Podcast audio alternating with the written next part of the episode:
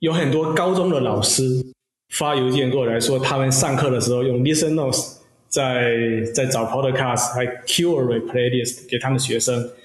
就是在课堂上你要讲一个历史事件嘛，你会给学生开一些书的清单，或者给他们一个 playlist，把 Podcast 加进去，然后学生就能够听 Podcast，了解某个历史事件。对，这种我就觉得。挺好的，不是我们做了这个事情，这这家公司对社会还是有一点产生一些价一些价值的嘛，对吧？尽管没有说改变世界还是怎么样，但是在互联网的小角落也是发挥着一点点的价值。欢迎来到 FreeCode Camp，开启编程之旅，分享旅途故事。大家好，我是米娅。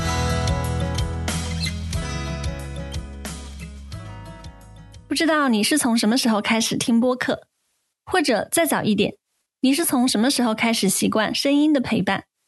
听音乐也好，听别人的故事也好，这些声音在我们通勤路上，在我们跑步或者收拾屋子的时候，已经是很自然的陪伴。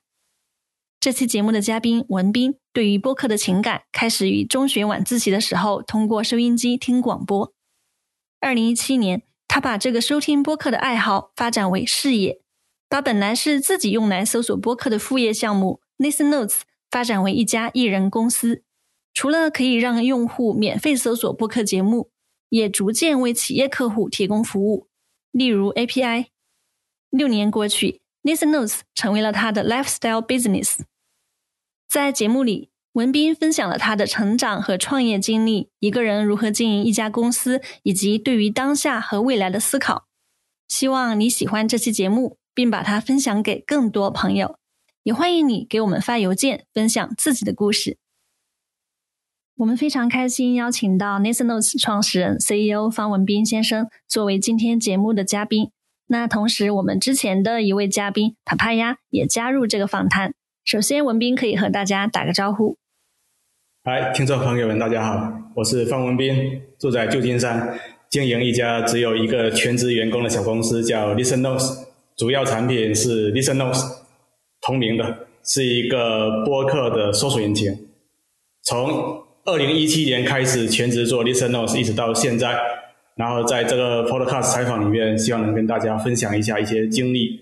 很多程序员都想自己创业，希望通过我的分享，能带给大家一些灵感，是这样。好，谢谢。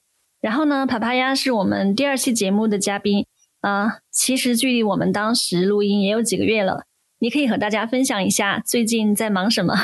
哦，最近之前在跟米娅的播客里面也讲过，我自己有一个播客，然后我们终于终于要上线了，终于 就是已经忙活了非常非常的久了。然后我还是继续在那个就是远程团队，然后再做一个前端的工作，嗯。以及虽然我们我们距离了这么久，就是终于又重新开始录音了。我想告诉一下大家，我的装备终于升级了，然后有了一个更专业的一个麦克风，然后以及还有一个比较可以遮的那个，就是让不会有那个喷麦的那个效果啊。然后希望这次录音的效果会更好，然后给大家更愉快的收听体验。对，期待收听你们的节目。那其实帕帕鸭和我呢，是今年上半年的时候。嗯，通过 Quincy 的介绍认识了文斌，但是我知道帕帕鸭以前就是 Notes 的用户啊，我是那个时候知道了 Notes。对，像刚刚文斌介绍，它是一个播客搜索引擎和一个数据库，嗯，然后呢是他的一个副业项目，因为他想搜索有趣的播客节目，那为了满足自己的这个需求，他就创建了这个项目。呃，我记得自己当时打开这个网站，它的 UI 就让我想起了豆瓣。就是比较 classical 的感觉，嗯啊，当然后来用它搜索播客节目的主题，创建播客列表，这些体验也和使用豆瓣的体验相似。但是我们用户不能在 Listeners 打分，不像我们在豆瓣上给电影打分这样子。这是故意的。OK OK，嗯，其实我喜欢这一点，对，嗯，呃，最近我又进一步探索它的功能，就更加喜欢这个网站。待会儿我们会聊到。那今天我们会主要聊到文斌的个人成长，他将播客作为爱好和事业，嗯，他一个人经营这个公司，还有对 Listen Notes 以及播客领域的展望这些内容。首先，我们请文斌分享几个关于 Nice Notes 和播客的 fun facts。第一个是，我觉得 Nice Notes 的吉祥物非常可爱。我不知道帕帕亚有没有看到它吉祥物的页面。呃，我觉得如果做出来食物的公仔，我很想搜集。你想买吗？对，你你有看到这个页面吗？对，它它长得很很奇怪，就是它是我第一反应，它可能是一个 unicorn，就是独角兽嘛。它是一个杂交的，是一个 unicorn 跟 llama 混合的。对，就是它比 unicorn 好像更毛茸茸一些，所以它做成食物应该手感很好。嗯，对。哦，所以它的发音叫 llama corn。llama corn，llama corn。对，可以考虑将来做成食物。是二零一九年的时候，我去秘鲁旅游嘛，然后秘鲁就有很多羊驼，呃，拉拉嘛，然后觉得很可爱，然后回来之后就想说，公司也是也需要一个一个吉祥物，然后就到一个网站叫九九 design，九九 design 上面去去找一个设计师来来设计这么一个吉祥物，对。哦，哎，那我有一个问题，就是这个 llama corn 它实际上没有这个物理上没有这个生物，是你把它就是创作出来的，是吗？哦，对对对，挺好的，挺好的。哎，那你会把羊驼跟那个独角兽就是结合在一起，是因为独角兽有那种吉祥的意味吗？还是怎么样？说实在，我也忘了为什么加入 unicorn，可能觉得 llama 单独出现有点单调，总得总得。就是加点什么，但是你又不能够破坏整体的拉玛的形象嘛，所以加上那个那个独角的感觉，就是有一点点小创新，但是也不会说你看不出那是一个拉玛。然后也还有一个细节，就是他有他有带的 AirPods，有没有看到？他他他带了一个耳机。耳机啊，哎，这些小心思都很不错。他听 Podcast。嗯，可爱。那之前有没有其他的用户会提到这个吉祥物非常的可爱呢？呃，非常偶尔，不会说每一个人会看到说哦很可爱，然后给你写信表扬一下。但但但确实有人专门写信来，确实有人专门写信来说，哎，就是问问说有没有什么呃可以买那种那种马克杯，买什么什么纪念品，就印有拉玛的。对对对。啊，可以，就是之后周年庆可以做一波这种活动。可以啊，嗯，是的。那第二个 fun fact 是，嗯，我们现在知道 Nice Notes 有很多的用户和使用场景，最让文斌感到意外的是什么用户的使用场景？其实大部分，这就是说 Listen Notes 整体来讲有两两大类别的功能，一个是 B to C 的，一个是 B to B 的。功能 B to C 的，就是说你现现在看到的网站，就是任何人都能用的播客的搜索引擎。那 B to B 的部分就有 API，有批量导出 Podcast 的数据，还有就是 PR marketing 的人用来专门研究的数据库这些的。所有 B to B 相关的功能都是我感到意外的，都是一开始做 Listen Notes 这个网站没有想好的。当时一开始做的时候，只是一个 side project，就是。专注于 B to C 的，是给我自己用的，就是输入关键词搜索 Podcast，就这样。但是 B to B 的那些功能是后来就是有有人就发邮件来说，哦，有没有有没有 API 啊？他们在做一个 App，有没有 API 可以用？然后就加了 API。然后后来有一其他方面的就是 use case，然后就有人反馈过来，那就慢慢的做起来了。就 Listen Notes 从二零一七年到现在已经六年了，就是说经过还挺长时间了，所以也就是收到很多用户的就是功能上的请求嘛，就慢慢进化到现在。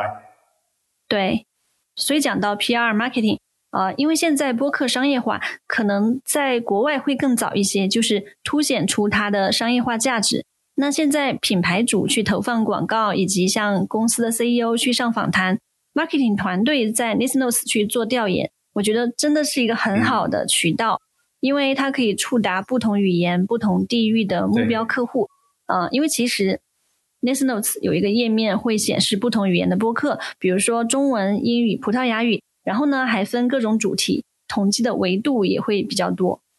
那第三个是全球范围内有多少个播客？根据 Nice Notes 的统计，可以跟我们分享一下数据吗？有三百多万个 podcast，但就是单集的 episode 有将近两亿个，大家可以除一下，看看每个 podcast 平均有几集，这样。就整体来讲，podcast 其实我们要承认这一点，就是 Podcast 还只是一个比较小众的一个一个媒体，你跟那种大的视频网站比起来，对吧？就是你看 YouTube 啦、B 站上面有多少个频道，都是那种几千万、上亿个频道。那 Podcast 整体来来讲，数量还是相对比较少。嗯，但是但是就我的体验的话，就是因为数量还比较少，然后参与的人还没有那么多，所以感觉出精品的概率还挺高的。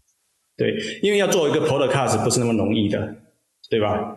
你要你录完音之后，你还要就是把它上传到 Hosting 的 Service。然后要有一个 RSS 的东西，很多就是非技术人员他们不知道什么是 RSS，然后上面就可能一些格式就会弄乱掉，然后反正我是我是每天的工作也都要跟别人解释哦什么是 RSS，要怎么怎么弄 Podcast 是怎么怎么运作的之类的。你说是要跟谁解释？是跟你的客户还是用户？对我每天起来最第一件事就要处理。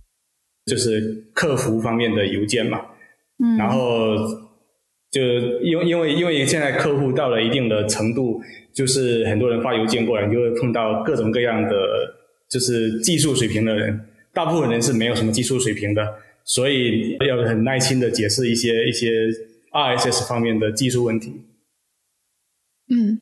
对，我有一个实际的例子来验证一下，就是文斌刚才说的，就是做播客是一件非常难的事情。那就是我本人，就是我和我的 partner 都算技术人员了。然后我们从四月份开始筹备，现在十月份十月份可能才上线第一期，就中途也非常非常多的问题。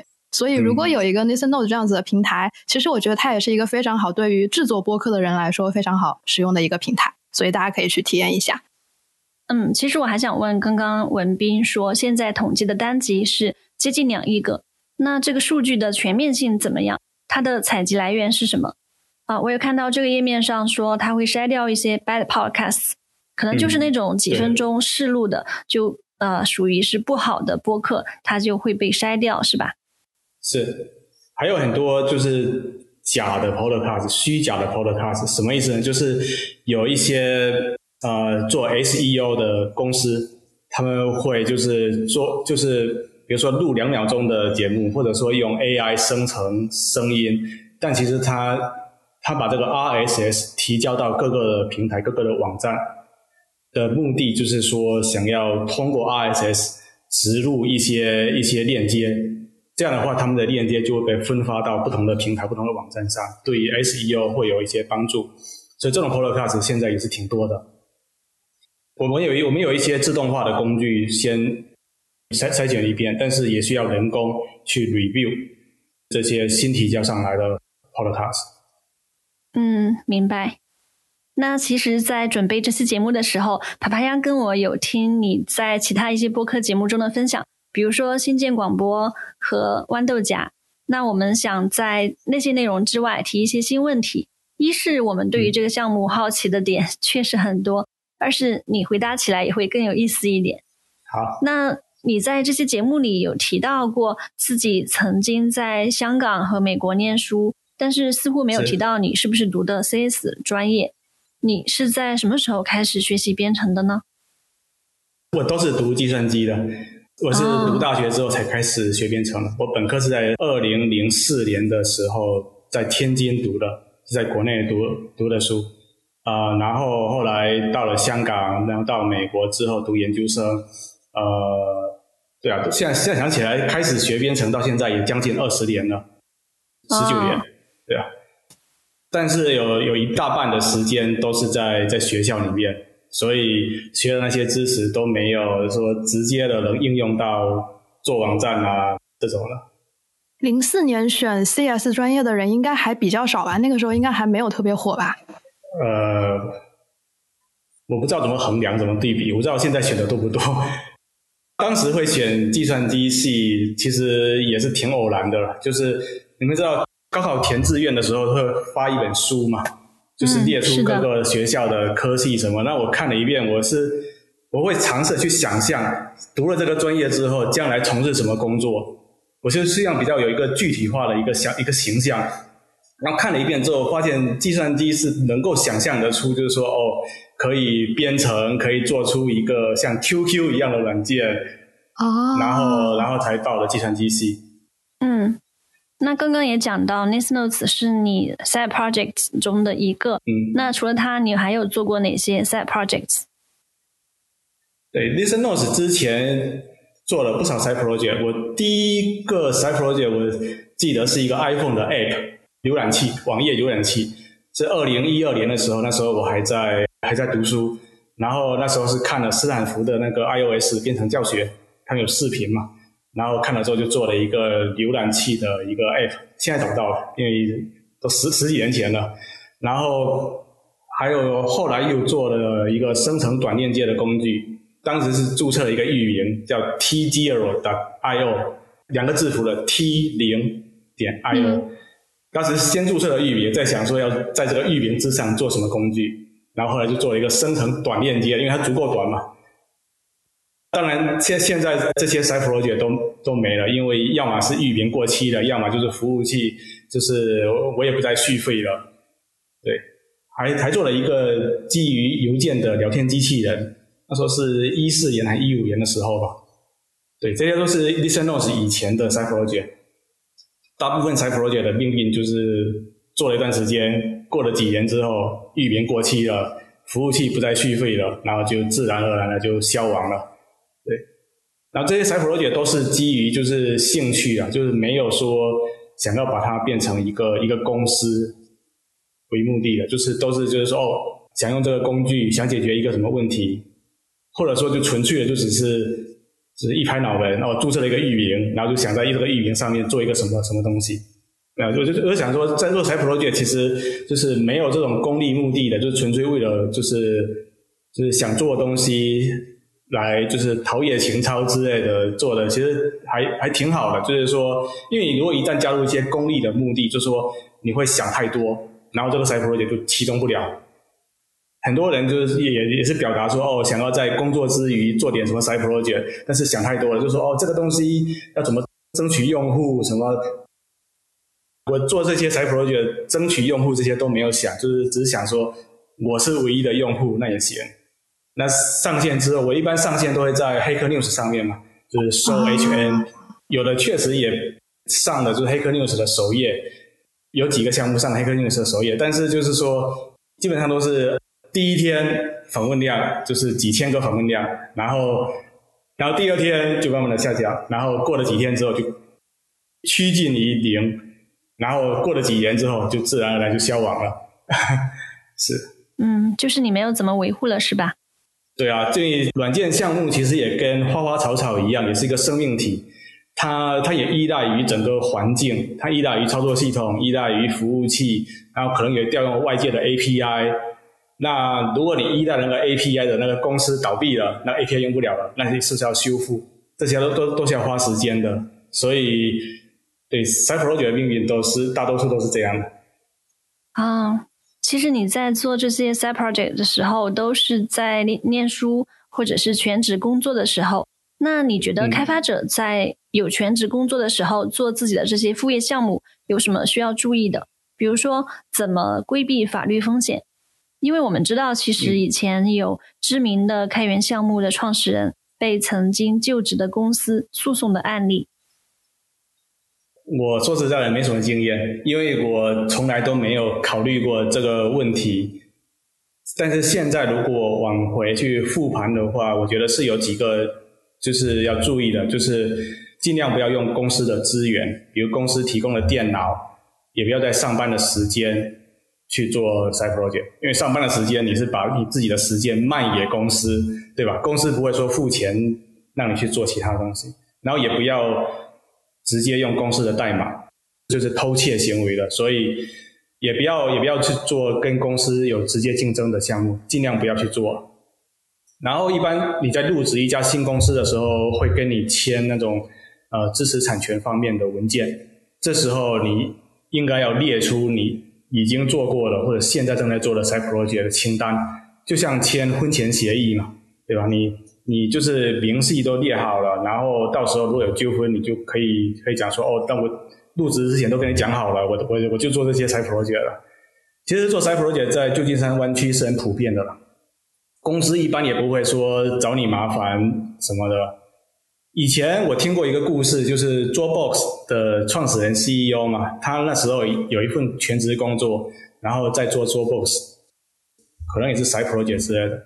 然后他离职之前，他还很大胆的去找公司里面的人说：“我们签一份协议，我现在在做的这个 Dropbox 是我自己的，属于我自己个人的，跟公司没有关系。”然后还真的签了。就说你如果跟公司关系比较好，小公司的话，呃。这样的行为其实是可以的啦，但其实做财 project 最应该注意的是，你这个东西能不能就是做持久？因为任何的项目，像我刚才说的，就是花花草草一样，你做一段时间就消亡了。那你如果想要想要做长一点的话，怎么维持一个兴趣，长时间来做，这个是比较难的。而法律方面的风险的话，我是觉得。可以不用想想太多，就是最基本的哦，不要用公司的电脑，不要在上班时间做，这应该能够规避大部分的风险。啊，你说签署 copyright 文件这一点，我之前没有听过，这个听起来是一个不错的方案。那那你有签署过吗？对我入职的两家公司都有让我们签这个，列出所有的 side project，然后他们也没说什么。对。啊，对，这还挺完善的。好，下面进入了我的领域。好，我先抛砖引玉一下，就是就是我自己是一个播客还蛮重度的爱好者的，就是大概是一一六一七年的时候开始收听播客。不过因为我我是说中文的，然后我也生活在中国，所以就一开始听的当然就是中文的播客嘛。啊，然后一开始那个时候还没有小宇宙这个 app，那个时候我用的好像是喜马拉雅。对，然后我的入坑播客在我之前的节目也先提过，叫得意忘形，就比较还是偏文化社科类的。然后后来觉得，哎，播客这个形式挺好的，就是，呃，它的陪伴属性很强，你干什么都可以做，你就在家做家务的时候、做饭的时候、通勤的时候，就无聊的时候都可以听。然后觉得，哎，挺好的，而且就是慢慢的也有了自己的一些收听习惯，就订阅了不同的播客，然后找了不同的 app，看哪个的使用体验更好。然后甚至后面就开始就是，呃，比方说收听英文播客呀，就同时也可以练一下英语嘛，感觉挺好，并且英文。就感觉是另外一个更大的池子了，有更多的可以可以收听的一些节目，就非常的上头了，就开始非常的上头了。然后我就自认为自己听播客还挺多的了。然后结果有一天，然后 Quincy 就引荐了文斌，就说：“嗯，他大概是比我听播客还多的一个人。”我说：“嗯，好吗？”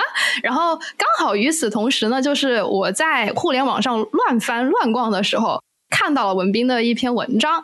那篇文章我们之后可以放在 show notes 里面，就是他说怎么样把播客作为你的那个维基百科来使用，我觉得嗯挺有意思的，然后就见到了本人，然后所以这里就很想问一下文斌他的呃他的收听习惯是什么样子的，在他正式介绍之前，我想介绍一下一个一个背景知识，就是文斌在自己的。公开的信息里面有说到，他每天至少听五小时播客啊，一天就二十四小时，而且大家要睡八个小时啊，朋友们。好，然后第二个就是，就是他他有一个播客清单，然后这个清单上面已经有六千三百三十一期播客，大家感兴趣的，我们也会把它放在 show notes 里面，可以看一下他大概收听一些什么样子的播客。所以我这里想要问问一下，就是文斌他现在收听播客的一个习惯是什么样子的啊？可以介绍一下吗？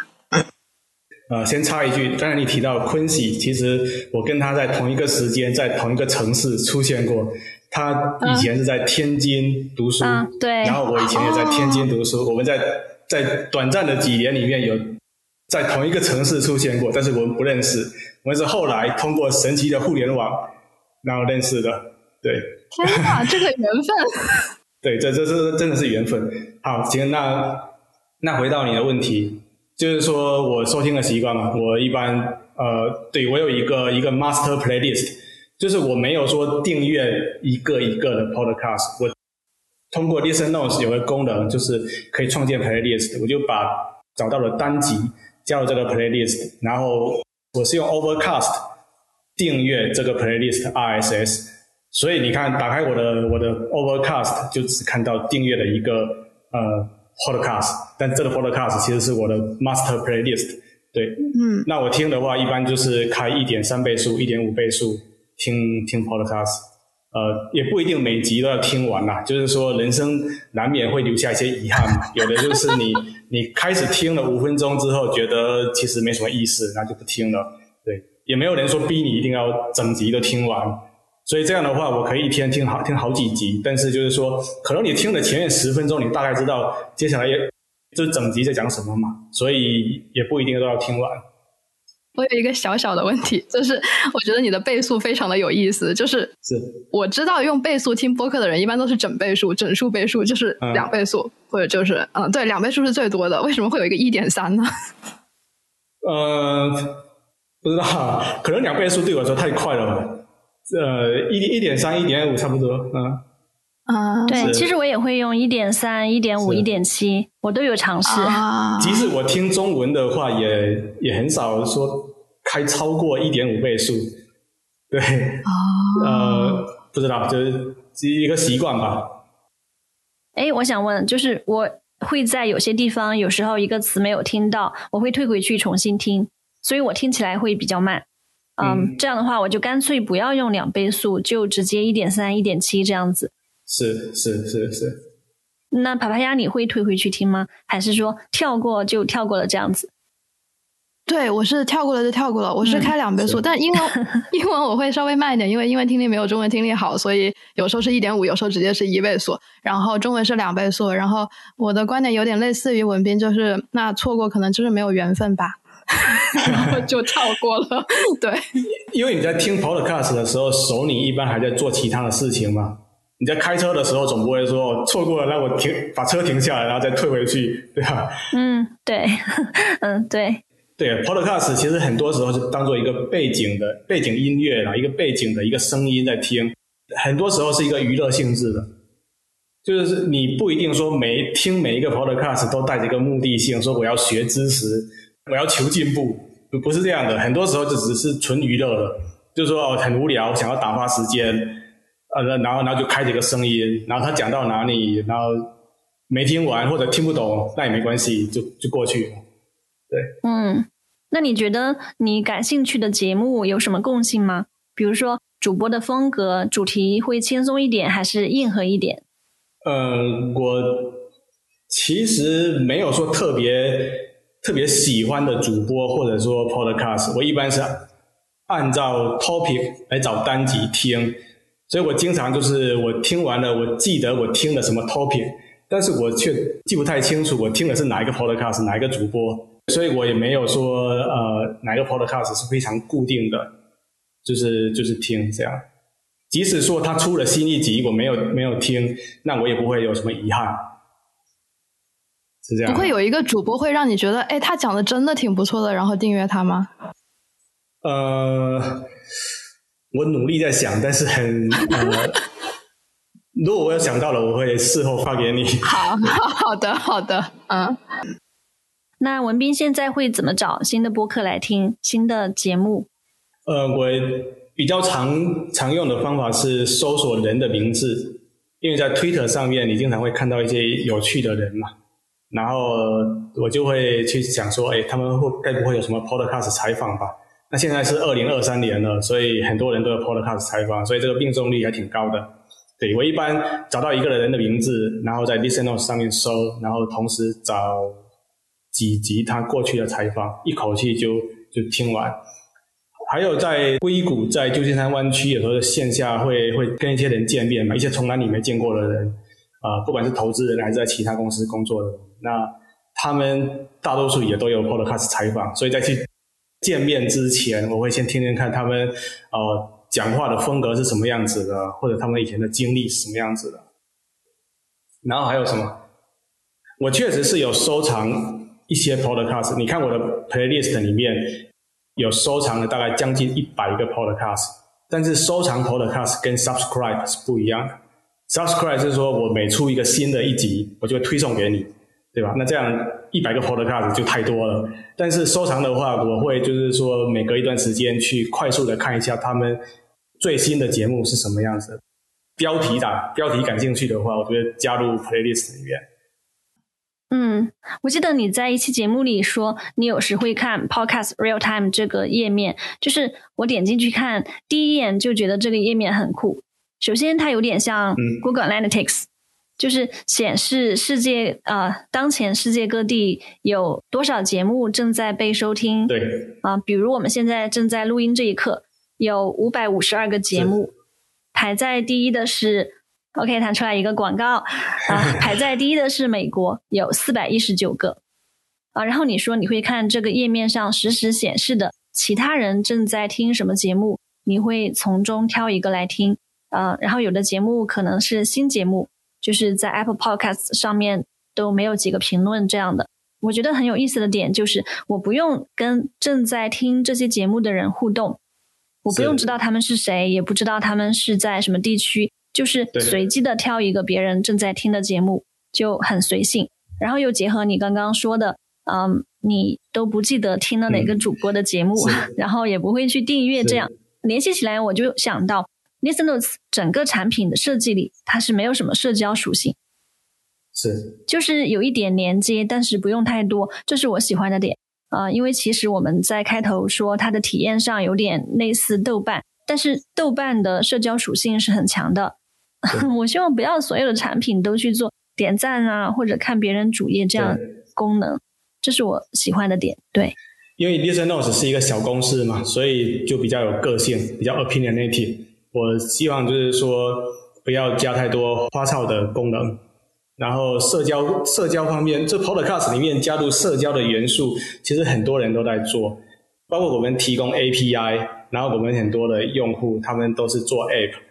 然后我之前讲，我们已经从一七年做到现在有六年了嘛，基本上见证了好多公司的整个生命周期，就是从公司成立用我们的 API 做 App，然后上线，有的还做的挺不错的，融到了不少钱。然后最后又消亡，又没什么人用，所以社交方面的属性跟 Podcast 结合在一起，感觉是屡战屡败，就就是说好像还没有很成功的。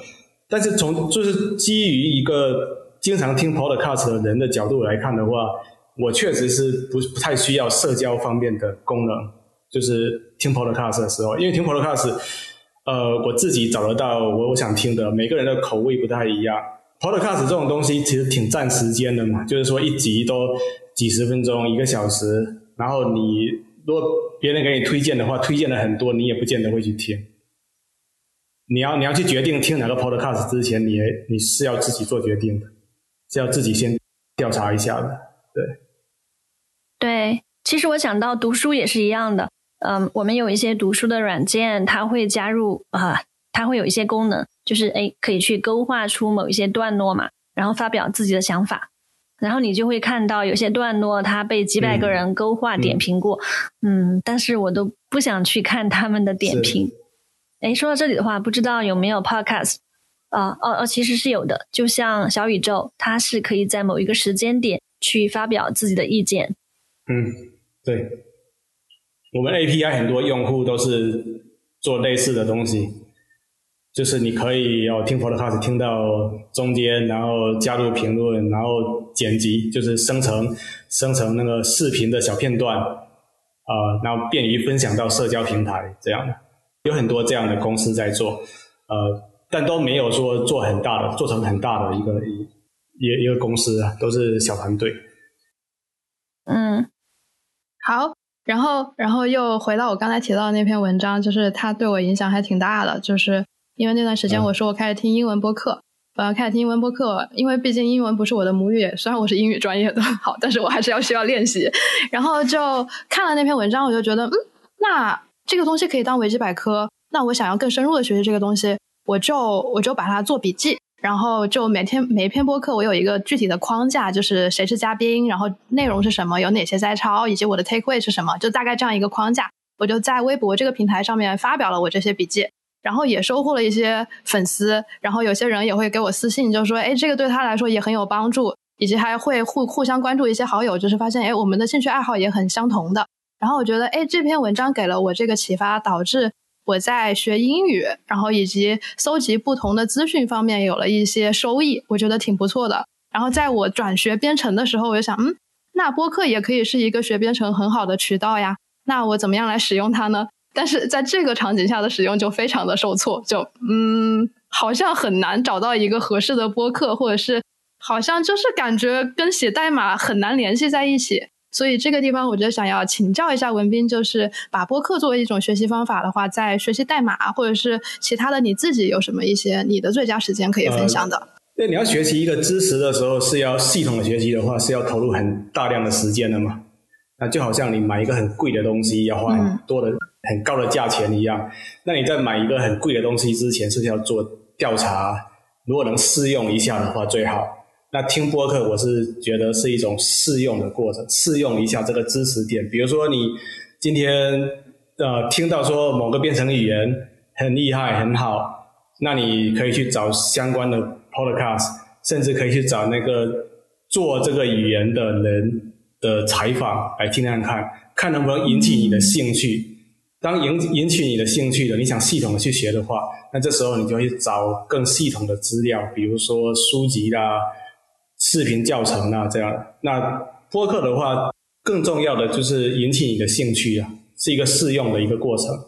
对，所以就像维基百科一样，我要真的要去学一个知识点，一个一个编程语言的话，我不会说只去读维基百科嘛，我会大概看一下哦，这个这个编程语言都有哪些公司在用啊，有有什么特性，跟其他编程语言有什么不不一样。大概了解一下，那可能没有引起我的兴趣，那我就就跳过去了。对，嗯嗯。那 Podcast 也是，就是听完了，听完了，我大概了解一下，如果引起我的兴趣了，再去深入了解；没有引起兴趣的话，那就那它也起到一定作用，就帮你做了一个决策，筛选继续。对呀，对呀，就就不用继续再去学了，是这样。啊，挺好的，我觉得这个角度挺好的，因为就比方说我们平常在用维基百科的时候，很有可能是我在学习的过程当中查资料，这是一种使用手段。但是你刚刚提到一个角度，就是它可以作为一个筛选的一个初期的接收的一个资料，然后让你货比三家的一个资料，我觉得挺好的。嗯嗯，对。那刚刚我们也提到，文斌在二零一七年的时候把 Nis Notes 从一个 side project 呃变成全职的事业。当时是在什么样的契机下，你做出了这个选择？呃，其实我一直都想做一些事情，能够完全掌控我自己的时间。就是最极端的例子，就是说我希望每天早上起来之后，能够临时决定今天剩下的时间要做什么事情，然后每天日复一日都这样。因为能够控制时间的话，就比较快乐，就你能尽可能去做喜欢的事，同时避免做不喜欢的事。这样，那开公司的话，给自己打工，这个是实现这个目标的一个关键的一步。因为如果有一个朝九晚五的工作的话，你当然就不能够控制自己的时间的。你说，如果今天我起床之后觉得状态不好，不想工作，不想去上班了，那你就请个假，一天两天或许可以。但是如果长期的两星期、三星期，那可能你的上司要找你谈一谈去留问题的，对吧？所以。开公司一直是我是我一个想想做的事情，而且我还想就是尽量做一些编程以外的事情。那开公司的话，要接触的东西就多了很多，不是说只有编程方面的。然后我是一六年底的时候离职的，那时候是跟一个以前的同事开我的第一家公司，所以 ListenNotes 是第二家公司。当时是跟一个前同事呃开的。第一家公司，当时我们是做给学校里面的家长用的聊天软件，就是小学啦、幼儿园啦，家长之间要沟通嘛。然后这是一个很搞笑的一个创业的想法，因为我自己是没小孩，然后我的我的口方的小孩刚出生，所以他也不是目标客用户。就是我们两个不知道哪根筋接错了，就想着要做这个，而且还辞职全职做这个，所以我们做了大概九个月吧。就把公司关了，然后我的伙伴的去找工作了。那我当时就想，其实我不是很急着要找工作，我还想要就是朝着哦开公司，进而最后完全掌控自己的时间这个方向去努力一下。然后当时就看了一下手头比较像样的 Side Project，Listen Notes 好像还可以。当时我 Listen Notes 是二零一七年年初一月份的时候就快速做起来。是一个单页面的一个 App，就是输入关键词，然后然后就能显示搜索结果。当时是用了一个星期的业余的时间做好，然后上线扔在那里就没有去管了。然后当时过了九个月之后，访问量还行，就是小几万 page view 的每个月的这个程度，不是很多，但是也是至少也有一点访问量了。然后我当时也跟一些朋友聊过，说接下来要怎么办，对吧？当时呃也想做点其他什么事情，然后完全在想一个新的 idea，其实没那么容易。尤其是带着功利功利性目的，就之前讲的，你带着功利性的目的去想说我要做一个做一个项目，这个项目还是要开公司要赚钱的，那这个其实很难，因为你不管怎么想，你都会否定自己啊，这个东西好像不太能赚钱啊，那个东西好像好像怎么样，就是所以干脆就全职的把这个 side project，listenos 这个 side project 先做一段时间看，然后实在不行的话再去找工作了。当时是这样想，所以其实也没有想太多，就是这个 side project 就是先先继续做看看，然后完全就是让我下定决心说说去长久的做下去的是，当时我忘了什么契机了，当时就我就有写信给两个就是网站的的编辑吧，就是说，哎，我做了一个项目 Listen Notes，然后你们是不是要报道一下之类的。竟然其中一个回了，其中一个回信了，然后他还真的写了一个文章，然后说 Listen Notes 是 the best podcast search engine。哦，然后我当时觉得，哎，好像还不错，然后就就继续做，继续做，然后十月当时是九月份的时候开始全职做，然后到了十月份，十月中旬就注册成立公司公司。Stripe 当时刚推出了一个 Stripe Atlas，就是帮别人成立公司的注册 Delaware C Corp。Delaware C Corp 是美国一种公司的一种一种形式吧，就是我们听到的科技公司，什么 Airbnb 啦、Facebook 啊，这些大多数都是 Delaware C Corp。就是成立这样的公司的框架，你就可以融资，可以去分股票给员工。啊，对，所以当时当时就。注册了一家公司，然后就做到现在。嗯，我想到 Listenos 主页上有一句描述：“The best podcast search engine。”啊，所以那个话就是当时那个编辑给你的灵感，然后就一直放在那里了。对。嗯，我记得你之前在节目中说有拿过两个天使投资，还去了 YC 面试。那现在有新的投资吗？呃，或者说还会考虑再去拿新的投资吗？没有。我我是觉得很对不起我投资人，因为我觉得这个对他们来讲不是一个好的投资，因为因为投资人他投资你，他当然是希望你这个变成一个就是所谓的独角兽啦，最后上市啊，对。然后如果这个 business 最后变成了所谓的加引号 lifestyle business，就是说哦能稳定的产生现金流，但是它达不到一个一定的规模。那对投资人来讲，确实是不是一个好的投资，对，所以后来后来我们也就是说转变了定位啦，就是这现在这个就变成一个 lifestyle business，就是没办法成为下一个马云、下一个马化腾了，那就只能就是说，呃，像经营一个兰州拉面店一样，一个一个小生意，对，但是我觉得这这也不是什么太大的问题的，因为这样的案例在硅谷是很多的。就是很多很多人就一开始融资，然后后来做不下去了，可能就快速把公司关了，然后开始下一次创业。那有的人会说：“那我不把公司关，我就继续做下去嘛。”就是可能有的人他招很多员工，他后来他就裁员裁到了只剩下他自己，只剩下口方的，然后继续变成一个生成现金流的一个小生意。对，这这种这种案例是很多的。呃，比较有名的有个叫 Gumroad，不知道你们有听过吗？啊，没有。他一开始也是融融了很多钱啊，然后然后也是奔着要成为独角兽去了，最后就是说达不到预期，然后就把公司的所有员工全遣散了，然后也没去管他，然后后来竟然过了几年之后，现金流还一直在一直有，然后又重新又做起来了，而且现在还做的挺大的，对，所以。都不是说两点一线，就是说走直线的，都是曲线行进的。创业就是这样，有很多不确定性。那你最后发展成什么形式，呃，也是靠缘缘分的。是的，像你刚刚说的 lifestyle business，呃，我觉得就是每个人定义成功的方式不一样。你可能会觉得，哎，我有一份自己喜欢的事业，然后能够有收入，就像你在文章里形容说，能够把家乡啊，把家里的冰箱填满，对，同时还能给其他的个人或者是企业带来价值，这就是一种成功。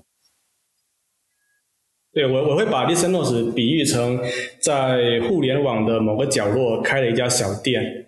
就好像我刚才讲的那个兰州拉面店，比如小区里面开一家兰州拉面店，老板背井离乡来到大城市，他的目的不是要说呃改变人类命运，他的目的也不是说要一家一家一家的开连锁店，他只有一家店，就只有一家，然后他这家店的目的就只是想要养家糊口，在一个城市里面就是扎根，就只是这么简单。那我们呃在互联网的一个小角落也有一个小生意，那呃我们的用户其实没有很多，就是没有说我们看新闻报道都什么几亿、几十亿这种大数字，我们也就小几百万，然后付费的用户的话也就小几千，对吧？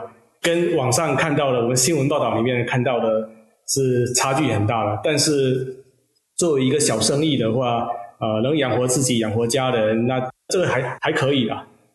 是的，你之前在其他的播客提到，包括在我们之前就是 re 稿的时候，你也提到，就是有一本书对你的影响特别特别大，就是跟那个小而美的公司有关啊，就是那个 The Billion Dollar One Person Business，对吧？这本书是嗯，它是坚定了你继续做这样小而美的公司这样子方面的影响吗？这本书是一八年初出版的。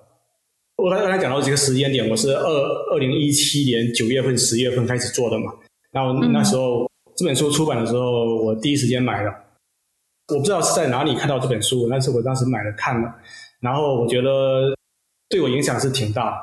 它里顺便讲说，大部分的公司其实都只有一个全职员工，就是说公司不是说我们在媒体上看到的什么苹果公司啊、腾讯这种几十万个员工才叫公司。啊，路边的小咖啡厅，呃，小会计师事务所，呃，那种呃，画家、作家这些个体户也是也是公司嘛。而且像餐厅啦、小咖啡馆这种的，经常也都是老板是公司唯一的员工。那店里面雇的其他人可能是 part time，附近学校来勤工俭学的。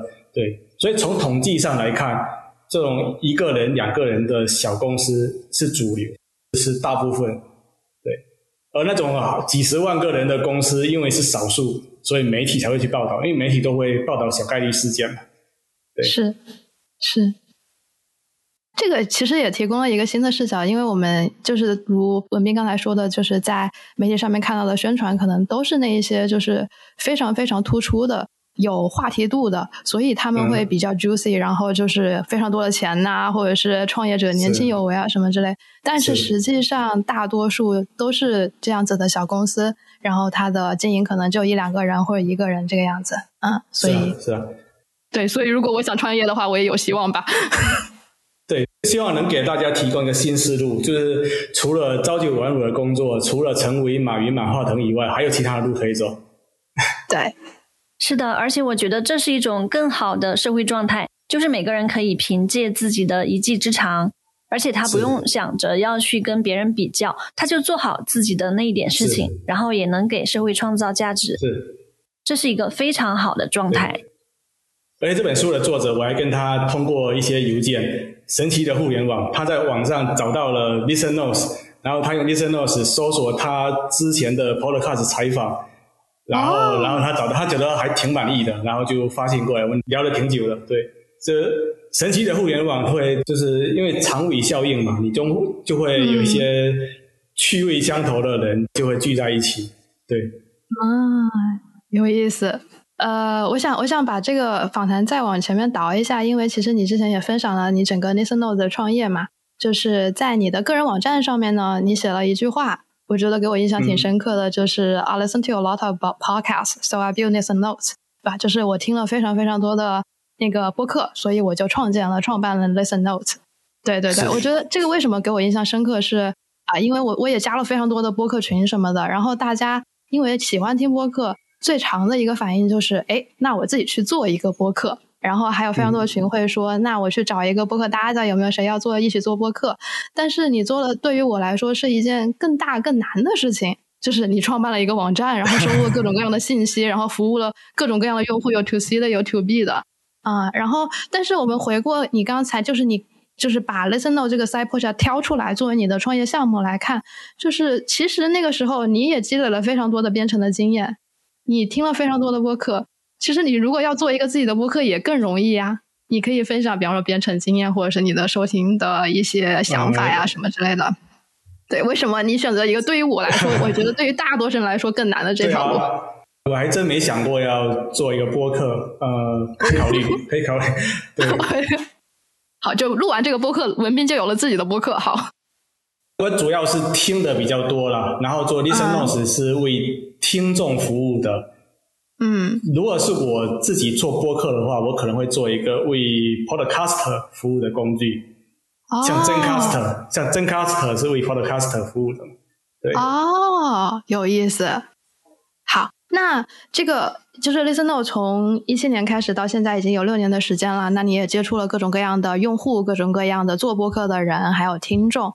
那有这样一波经历了之后，你自己对播客的看法有变化吗？从你作为一个播客爱好者到现在把它作为一个事业，你的想法有变化吗？是有变化的。一开始做的时候还是就是期望播客行业能够快速蓬勃的发展。因为从经济上来考虑，如果它蓬勃发展的，我们的小公司可能水涨船高，也会发展的不错。但是，呃，确实到了疫情的时候，播客好像到了一个顶峰吧。因为可能大家都在在家里面没事做，就录播客。呃，你如果看 Listeners 的统计数据的那一页，就会看到新的播客创建的数量在二零二零年、二零二一年达到顶峰，然后就迅速下降下来了。大家后来疫情结束了，就开始上班了，可能就没时间录播客了。对，然后如果看新闻的话，你也看到，就是疫情期间，Spotify 啊、Amazon Music 啊这些大的公司也都对 Podcast 方面投资很大。但是疫情过了之后，一下子就变很少了嘛。所以 Podcast 整个行业的发展确实是没有预期的那么好。嗯，所以说它一直还是比较小众的一个一个领域。但但我现在不会说很纠结于这方面，因为既然公司我们这个经营的定位已经变成一个 lifestyle business 小生意了，所以所以我觉得挺好的，觉得挺好的。因为如果是一个很热门的领域的话，就会引入很多的竞争，那对我们其实也不是一个好事。对，嗯，你刚才分享的就是一些奇妙的肠胃效应带来的奇妙的跟人的一些相处，所以那听播客还有给你带来其他的一些。一些奇妙的体验吗？或者是跟其他人的一些情感上的链接吗？跟其他人的，嗯，好像没有。我听 podcast 确实是有一一种陪伴的一种感觉了。嗯，我我现在在想，我什么场景会听 podcast？比如说，呃，去健身的时候，去走路去某个地方的时候，我会听 podcast。不然真的很无聊。那无聊的话，你如果有个声音在耳朵里面放。这就是一种陪伴。其实这个习惯从从中学的时候就有。我读中学的时候就两千年左右，可能很多听众还没出生。就是 呃，那个时候，你看中学的时候都是要做功课、晚自习很长时间嘛。那时候就总得听点什么，就边做作业要听点什么。然后就有人听听音乐，但是我觉得我们那个那个年代听广播是比较多的。就每天晚上就是六点七点，晚上六点七点之后就听广播收音机。可能有些听众也不知道什么是收音机。收音机是一种神奇的设备，你不用联网也能够收到那种音频信号。可以 Google 一下，百度一下，对，就是所以那时候就是写作业的时候都会直接就是听广播，听五六个小时，晚上五六个小时，从六点多七点多听到半夜。对，然后那时候就养成了一个习惯，就。做枯燥乏味的事情的时候，就得听点东西，所以就就是这种陪伴。对，所以这也算是情感上的链接了。嗯，也是，是的。对，其实我对收音机也是还蛮有情感的，因为那时候像外公外婆他们老年人会随身带着一个收音机，呃，然后像夏天晚上乘凉的时候就会播放，啊，我们小孩子呢也会跟他们一起听。我当时觉得那些电台的主持人真的很棒，声音都很有很有磁性。对，而且他会说你可以拨打这个电话来给谁谁谁点歌。对对对。啊，我我就觉得这个很神奇，然后我就真的会打电话去点歌，就是为了体验跟主播通话的感觉。是是是。啊，但是我又不知道给谁点。嗯，我那时候就说要不给外公外婆点一首歌，然后主播就说你要点什么歌啊？因为当时喜欢周杰伦嘛，我就说点一首对不起。是。太棒了。对，就是为了虚构这样一个场景。讲到周杰伦，我听广播的时候有一个周杰伦的一个，嗯，一个可以分享的，就是当时两千年左右，周杰伦他发第二张专辑吧，其实两千零一年吧。那时候我们听广播，我们我们在福建沿海是能够听到台湾的广播电台的。当时我们都听一台叫中广流行网。我记得有一天晚上，二零零一年的某一天晚上，呃，九月份，我记得很九月份。周杰伦接受一个电台的采访，一小时的采访。那时候在宣传他的第二张专辑，当时他还不太会讲话，就是采访都是哦，对，是哦，呵，就是都是这种这种一个一个音节的这种回应。对，那然后我当时就把这个采访录下来，然后第二天带到班里面，大家就围在一起又又听了一遍。啊，我觉得周杰伦很厉害，就是他真的是跨了各种年代的人都很喜欢他，就他现在也很火。嗯，是是，所以帕帕亚，你是什么时候开始对声音感兴趣的？你你现在是播客重度用户，但是你有没有经历过收听收音机的那个那个年代？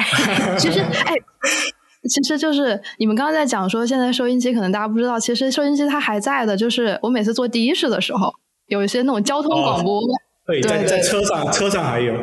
对对对对，车上还有交通广播这个东西，嗯，然后也会有那种你可以接电话、打电话进去啊什么之类的，但是那个就没有你刚才讲的那个故事那么温馨。就是的士司机的那个广播，就主要是解决一些非常实际。对对。其实我之前和家人一起坐车，然后听到那个车载广播里面，就收音机里面，就是呃一个人单口嘛，在讲一些故事，然后家人就说：“哎，这个跟你们做播客有什么区别啊？”然后我就说。嗯，播客的话就是可以自己去决定内容的感觉。那个收音机广播里面的主持人，他讲的一些东西是要完成的工作，这个不一样。对，也有一些电台的一些传统的广播电台会把他们的节目变成变成播客。我记得零八年左右，我开始听 podcast，那时候的 podcast 数量还不是很多。而且很多都是从传统广播过来，NPR 啊这种啊传统广播的节目变成了播客，对，嗯，对对，就是现在好像就是英文的广播里面，英文的播客里面，就是 NPR 也是非常大的一个，相当于一个制作播客的公司了嘛。对啊，因为它本身就是广播公司嘛，他们有经验、有人才啊。对，像国内现在比较大的就是比较火的。那些播客也是以前都是就是媒体人嘛，他们做的播客是是，对啊。刚刚我们聊了很多文斌的个人成长以及听播客的习惯，你的很多思路。那接下来呢，我们聊一些 Listen Notes 这个产品。其实刚刚我们聊的这些东西，能为接下来的内容做一个很好的铺垫啊，因为我们就更了解你的一些风格，你的一些价值观。是，所以在你把 Listen Notes 这个呃，项目作为全职的创业项目的初期，它有哪些功能呢？它只是一个很简单的单页面的一个网页，一个网站，就是有个搜索框，然后输入关键词，出来十条搜索结果，就这么简单。我第一次看到 Listen Notes 那个界面的时候，感觉它就像播客的 Google。嗯，是是是，可以给你们发，等一下可以给你们发我。最开始的那个那个 UI 的截图，就就是很很简单的一个界面，就纯粹只是个人供我个人用，然后后来才扩展其他的功能。嗯，那后来你是怎么逐步的探索商业模式的？呃，一开始的商业模式其实想法很简单，就是如果网站的访问量能够做起来的话，那可以靠广告来收入。就跟 Google 啦、什么百度啦这种的，因为搜索引擎的盈利模式其实很清晰的，已经有有这种例子可以借鉴了嘛。这是一开始的想法，但是其实挺难的，就是你要把一个网站访问量做起来是要挺长时间的。然后到了一七年底的时候，就刚才讲过，有一个人就发邮件过来说，能不能提供 API？他在他在做一个 App，里面有个搜索框，希望能够搜索 Podcast。哎，这不就匹配起来了吗？我们是一个搜索引擎，然后他有一个 App，他不想，我我我不知道是他不想做，还是说他没有能力自己做一个搜索引擎。反正他就问我看有没有 API。然后我当时就快速的就就做了最简单的两三个接口吧，一个搜索接口，一个一个获取 Podcast 详细信息的，一个获取单集详细信息的，就三个接口，对，那就给他用。然后 API 就慢慢的就做起来了，然后对，就是随着网站的访问量越越来越大，然后就有一些新的 use case 出现了。因为他们在用户在用的过程中，就会有一些反馈，说哦要加什么功能，然后我就在就是那个 PR marketing 方面的 use case，我是这样发现的，就是某天就发现有很多来自菲律宾的，就是搜索的请求，而且看起来不像是机器人的请求，是人的请求，所以我当时就就很纳闷，到底他们是要干嘛？然后我后来逮到了一个，因为他们是注册用户嘛，我知道了他们的邮件，我就发邮件问他：你们你们是在干嘛？是在是在那个抓取我们页面的内容还是怎么样？然后他就说：哦，他们是是一个什么 PR 公司的，然后在做做那个内容的 research 什么的。哦，那然后然后聊了之后就知道哦，看来这部分有一些高级的功能还是要付费的。所以就加入了付费会员，就是，但是就是我会把握一个度，就是说免费的用户百分之九十九的免费的用户都不用付费就能够用 Listenos，只有少数的功能是这种专业专业性比较强的，就是机构啦这种这种 professional 才需要解锁的，对。而且付费会员是可以按月啊或者按天付费，这个模式真的太友好了。呃，我想不起来还见过别的产品会按天收会员费，对吧？是，我我也想不起来，这这个是我们的一个创新，因为我是站在站在就是消费者的角度来考虑问题嘛。我们本身也是一个消费者，我们也去买别人的东西，然后经常会说哦，现在都是 SaaS 嘛，都是要按月订阅，那我付完了之后，我可能一个月就用一天两天。那剩下的那几天，我还要再掏钱的话，我不太，就作为消费者我不太爽。对，而且如果，呃，如果消费者他用你的产品用的不爽的话，他可能会写信过来骂，但这还是小事。最让我们这种商家不爽的就是他会跟信用卡公司讲说，这笔消费我从来没有没有刷过，就是会通过信用卡公司把这笔消费给，就是就是所谓的 charge back。这种 chargeback 对商家是非常非常损害很大的，所以如果作为消费者，你在一个网站呃购买东西购买的不爽了，呃，尽量不要通过银行去取消这笔消费，因为这样的话很有可能这个商家就会失去使用信用卡支付的这个这个功能，就相当于断了人家的收入来源了，那这个就很不好了，大家都不容易嘛。就将心比心，对，所以我就说按月付费的话，可能会会有一些不愉快的一些一些消费者，他会进行一些极端的操作。那按天的话，应该应该会比较好一点。那确实按天之后，很多很多回头客，就说你会你会发现，就有的人会来这边，然后用了两天，然后休息了一星期、两星期之后，再过来又用了两天、三天。然后再休息了一个月、两个月之后，又回来再用了一天两天。我是感觉就是说，你对对消费者、对顾客好的话，他们是会有很大的粘性的，会会不断的回来消费的。对，是的。刚刚有提到做 PR、做 marketing 的用户，那还有哪些领域的用户以及典型的应用场景呢？有学校，学校里面的，比如商学院的，他们在做一些一些一些研究，比如 Podcast 领域的研究，或者说新媒体方面的研究，他们需要的功能可能在网站上面就是比较有限。他们想要说购买原始的数据，可以用 Excel 打开，然后做一些数据分析什么的。所以后来我们又加入了，就是你可以直接购买数据，在网站上，呃，就是选选几个选项哦，你要什么样的数据，然后一键下载下载呃 CSV 文件，可以用 Excel 打开。学术圈方面的，那有一些开发者他也想，就是说哦，他不用 API，也不用网站，他也想购买这种这种原始的数据，他可以自己做一个界面。直接读取那些原始的数据，对，所以这些功能都是 B to B 的功能，都一开始都没有想过。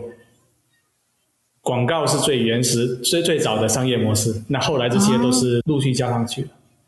所以后来这些其实基本上都是先有这个需求，然后我们就把它加上去了，是吗？是是。当然，在 Listen Notes 整个的运营过程中，其实。我们也做了很多的新的功能，不管是 To B 的还是 To C 的，但那些功能后来可能就是也没什么人用，也都砍掉了。对，所以你现在看到的网站上的功能，呃，是精华中的精华，因为我砍掉了很多很多就是没有用的东西。因为我是这样想的，就是一些功能如果说没什么人用，你还留在那里的话，其实是一个。对于对于用户来讲是不好的，因为它很 confusing，就会不知道要点哪一个哪个内容。那对我们自己来讲也不好，因为你代码库里面有一堆的没用的代码，你如果将来要加一个什么新功能，不小心踩了雷，就是引入了什么新 bug，那这个这也很麻烦。所以我就希望说，代码尽量的简单，就是没有用的代码尽量的就是就删掉。嗯，那说到功能，我知道你会在 Nisnap 做实验，呃，开发新的功能，里面也会包含你最近在做的副业项目，或者是完全新的产品哦，对，跟 Podcast 没关的，是是。那最近会有哪些有意思的新功能呢？可以介绍一下？呃，是 Listen Notes 还是还是说一些实验性的新产品？呃，Listen Notes。Listen Notes 其实没有什么就特别新的功能。Listen Notes 概括起来就是一个什么？是一个数据库，三个用户界面，一个数据库，三个用户界面。数据库就是 Podcast 数据库嘛。然后三个用户界面，一个用户界面就是网站 ListenNotes.com。第二个界面是 API，API 是编程接口，它也是一种用户界面。那第三个界界面就是说你购买原始的数据，你自己。做自己的用户界面，所以基于一个数据库三个用户界面这个逻辑的话，就不断的在改进。其实一个数字化的产品，一个线上产品，你做了几年之后，加新的功能是挺难的，因为你要逻辑自洽，你不能说加了随便加了一个什么功能去让用户感到 confusing。更多的时间是花在维护以及就是说改进，但是这个改进的话，并不是说加新功能方面的改进。比如说是后台后台的那个那个稳定性，后台的访问速度方面的改进，对，嗯，其实我之前看到 Set Index，就是看到里面有大量的链接，嗯，还被惊到了，就是以为有这么多的功能，那用户的使用成本会非常的高，嗯，然后我仔细的看，发现它是比如说 Best Podcast，就是按语言或者主题对播客进行分类。那我想问一下，这个 Best Podcast，呃，最好的播客是怎么得来的？是根据网站上的 Global Rank 和 Listen Score 这样吗？不完全是，Best Podcast 这个页面主要是就是说，呃，根据其他平台的排行榜，比如 Apple Podcast、Spotify 挑选的 Podcast，然后我也会参考我们自己的 Listen Score 来精选一些 Podcast，但默认的排序。不是说按照 listen score 或者说流行的程度，而是说按照添加的顺序加进去的。所以 best podcast 是比较主观的一个一个一个 curation 的。嗯，是。那这个排名会经常更新吗？会经常更新，对，会会动态的变化，因为新的 podcast 不断出现嘛。维护一个 podcast database 跟维护各种各样的 database 是一样的，它是动态变化的。有新的 podcast 加入，也有旧的 podcast 可能需要删除。那原有的 podcast 它会更新，这点的话就跟呃你之前讲的豆瓣呃还有什么 IMDB 这种这种的数据库不太一样，因为电影、书籍这种东西，一旦你加入数据库了，就很少会有变化、会有改变的地方。比如说一部电影，它的演员就那几个。不会说过了十年后同一部电影演员就变了，对吧？但 Podcast 它是动态的，就是说你们可能过了呃过了两个月后会加入一个新的主持人，或者说你们做了半年之后的 topic 会变，然后你们 Podcast 的名字也会变，所以这些是动态变化的。但是电影、电视剧、书籍你出版了之后就不太变了，对吧？所以从数据库维护上面，Podcast database 是一个就是变得比较快的一个一个东西。所以我们要做一些自动化的工具以及人工审核什么的，就是尽量维维持这个数据库高质量的一面。这可能也是很多用我们 API 的的用户会一直持续的用 API 不断的付费的一个原因，因为维护这个数据库是需要成本的。如果不是用我们的 API，他们也需要自己做一套这样的系统，从从头做一套这样的系统。对，明白。那说到 Listen Score 啊，不知道跟前两年相比，你你对它的算法有没有一些优化了？呃，一直一直都在改进。就是它，你就想象它是一个有一个公式计算出一个分数，这个公式里面它有很多的变量，然后我们会随着时间的推移，会不断的引入新的变量。然后来计算这个这个分数，那这些变量有些是我们平台我们自身可以跟踪到的，比如说在我们这个平台收听量，那有的是其他平台的一些数据，比如说某个 podcast 被 New York Times 推荐，那这也是一个变量，这这也是需要考考虑的一个东西，但具体的算法、具体的权重我们是是不公开的，因为。因为有的 podcast，你可以想象，有的 podcast 会会说，呃，会作弊，会会尽量的提高自己的排名。理解。那那我现在搜索 Freako Camp，现在有四个播客，啊，像英文的是 Quincy 主持的，后面有一个 Top 百分之零点五，是他的 Global Rank 吗？是。啊。Global Rank。我想问一下，新的一档播客要多久才会有一个排名？这个要过一段时间，呃，我。不能够给你一个明确的答案，因为有的 podcast 它窜红的速度很快，有的 podcast 需要比较长的时间。不要去纠结这个排名，我我每天都要收到很多邮件，就是来来跟我 argue 说他们的排名怎么怎么上不去，或者怎么下降了。这个这个我统一的回答是说，不要太纠结于这个排名，用心的做好自己的 podcast，争取尽量多的听众，你的排名自然就上去了。对，嗯。但是我想，Quincy 的这个播客是 Top 百分之零点五，应该是很不错的。不错，这这很不错的，很不错的，对。嗯，然后在这个 Set Index 里面，呃，按语言或者主题分类的话，还有没有什么 Fun Facts 可以分享一下？比如说，中文播客的生态是怎样的？呃，哪些主题的播客会被更多人加入到 Playlist？呃，对中文的播客，说实在的，我不是特别的了解，我自己也有听。一些很少数的中文播客，呃，但我觉得中文世界里面 podcast 做的比较好的是台湾的 podcast，很多台湾的明星都有都有开 podcast。你们你们知道那个 Melody 吗？是经常以前上康熙来的，对知道他现在好火。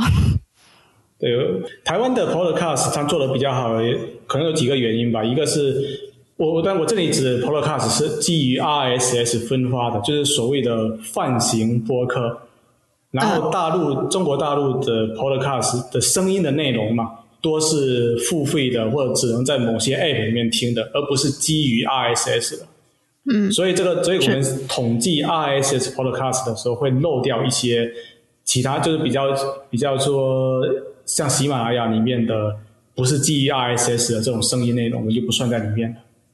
嗯，然后还有一些言论审查方面的的原因，但就是。啊，不过可能因为 Podcast 比较小众吧，所以所以其实言论审查也没有那么的严格。这可能是幸运或者不幸的一个地方。对，如果它变成一个大众的传媒，就是说收听的人特别的多，那肯定就是各国的政府都要花点力气去进行言论控管。嗯，不然现在的话，你要做一个 podcast，其实就是还挺自由的。你只要能找到一台服务器，能够把那个音频文件上传上去，能够提供一个 RSS 的链接，你的 podcast 就开张了。那你如果想要就是增加收听量的话，你可能就把这个 RSS 提交到 Apple Podcast，提交到 Listen Notes，提交到其他的平台。你如果不提交的话，也也没问题。只要别人能找到你的 RSS，你就能听，你就开张了。对，所以 Podcast 在言论自由方面现在还是比较好的。嗯，嗯，对。然后刚刚讲到 Listen App。其实我还有一个想要补充，就是有注意到你最近在开发 ChatGPT 插件，可以介绍一下这个插件吗？对，是就是你可以把它当成是一个新的用户界面。刚才讲的 Listen Notes 是一个 pod 一一个 database 三个用户界面，那这个可以当成是第四个或第五个用户界面，是一种不同的方式来查询数据库，可以这样理解。嗯。刚才讲的用户界面有通过网站，你要用鼠标去点来查询数据库，然后 API 你要通过编程来查询数据库。那这个 ChatGPT 的这个就是通过自然语言的描述来查询数据库。对，哦现在这个还是一个实验性质的，就是还不是特别好，因为 ChatGPT 本身还不是说很完善，经常会有一些。hallucination 就是一些说梦话的一些场景，就是说你问他一个东西，他就讲一些似是而非的内容，嗯，可能他会捏造一些不存在的 podcast 出来。然后就是文斌刚才是从你自己的角度，就是作为 Listen Notes 的创办人、开发者的角度来讲 Listen Notes 的构成，就是一个数据库、三个 UI，对吗？然后我这边想要问的就是，那作为一个播客创作者，就是我本人，你觉得我怎么样去使用这个数据库？然后这样可以给我带来更就是 added value。是，呃，收人名是最好用的，就是你任何感兴趣的人，你同领域的创作者，你从人名出发找过去的采访，或者说别人对这个人的评价，你你都能找到一些很惊喜的内容。我我之前有就是每一次看到新闻说某某公司被谁收购了，比如说 GitHub 被微软收购了。然后我就会去找他创 GitHub 创始人十年前的采访，对，那你就会你就会听到说这些人他的过去是什么样子的，他当时的想法是什么样子的，对，这这有一个很有意思的应用，有意思。还有你作为一个 Podcaster，你可以 curate playlist，给你的听众推荐你 Podcast 里面最精精彩的几集，因为你想想看，一年两年后你就做了好几期的嘛。那新的用户，他新的听众，他不知道从哪一期开始听起，那你就可以给他推荐说，哦，这几期不错，然后创建一个 playlist 给他，对，就创建我自己的精选集，对吧？相当于，对对，你的精选集。那基于这种 playlist 这个这个原理，你还可以精选其他人 podcast 的内容，就是跟你同一个领域的其他的 podcast 内容推荐给你的听众。这样的话，你只要扔给你的听众一个 RSS，他订阅那个 RSS，你就能够在之后的，就是每隔一段时间，每星期给他挑选两三集别人的 Podcast，或者你自己的 Podcast，那他们如果有订阅这个 RSS，就自动的就能够得到通知，同步到他们的 App 里面去听。哎，这个这个有意思，因为。就是现在的一些播客平台，比方说小宇宙什么，他们会有什么编辑精选，对吗？就是你在首屏会看到那些东西。你自己精选，你自己来精选。对对对对，通过 RSS 来分发嘛，那这样感觉更 hardcore 的，我的自己的精选，嗯，对。其实有一些人，他他们自己有赚钱的项目，他们的自己的 business 是基于 curation 的，就是他们挑选内容，帮别人挑选内容。然后相当于 monetize 他们的品味，就是通过他们的品味来赚钱。有一些呃，如果你如果你去看 Listen Notes 有一个有个 playlist 一个页面，有一些 playlist 是其他人在经营的。他们比如说经营一个一个 newsletter，然后同时还有一个 podcast playlist，挑选一些 podcast 给他的读者，给他的听众，然后还是付费的，还是要收费才能才能看到的。对，哎，这个有意思，有意思，很有意思。嗯，对，对，对，我也觉得，就感觉是文斌你做了这样一个项目，然后不断的有你想不到的用户。确实想不到，对，对对，他们向你付费，然后他们也在你的平台上产生了新的模式，他们也会有收入。是啊，就帮他们赚钱嘛。嗯，那这样的话，就感觉是把这个游戏啊做大了，然后游戏的边界被拓展了。是，嗯。那正如 Nathan Notes 主页上写的，它是最好的播客搜索引擎。嗯，刚刚我们听到所有这些令人兴奋的功能。会觉得这是一个很成功的艺人公司，也很酷啊！但是我想，从二零一七年到现在的六年时间，你可能会啊也会经历一些犹豫、低落的时刻。可以分享一下你遇到的最大的挑战是什么呢？呃，创业初期的话，会有一些找工作方面的诱惑。就是你在湾区的话，只要你会编程，我感觉就是说。就是很多人会联系你啊，就会说：“哎，要不来我这边工作啦？给你提供一份工作什么？”尤其是一些朋友，他们本身也在创业，也巨额融资什么的，然后也招人。对，我自己是没有没有用 LinkedIn 的，所以那种 recruiter 发邮件骚扰这种情况就就少了很多。但是就是身边的朋友、以前的同事，因为很多人在这边创业嘛。然后会就想问我说：“哎，会不会想要要一起做啊之类的？”这方面的诱惑的话，如果我接受了这些工作的邀约，那就这个创业就就到此为止了。是，这是早期的时候。那现在的话，倒不会有这方面的烦恼。可能也因为年龄大了，大家也不会找我了，或者说，呃，对，这这是很残酷的现实。年老色衰了 啊，倒不是，倒不是，可能大家都知道你现在做的很成功。现在现在就是还有动力继续就是做下去，呃，一个原因是用户了，客户，因为我每天早上起来第一件事就是要处理邮件，那处理邮件的过程中，我就会有一些想法，说今天要做什么，可能基于用户的用户请求，或者说他们什么反馈。然后接触的用户多了，大部分都还挺正能量的，都会发来鼓励的话。然后有新的功能请求，或者说呃报告 bug 什么的，那这些就会推着推着我继续往下走下去。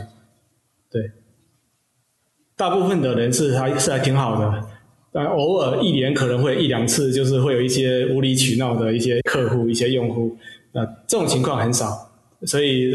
所以还是比较幸运的。哎，出现那些无理取闹的客户的时候，一开始是会对你情绪有很大的影响嘛？因为其实我自己的对对，那你后来怎么处理这个情绪的？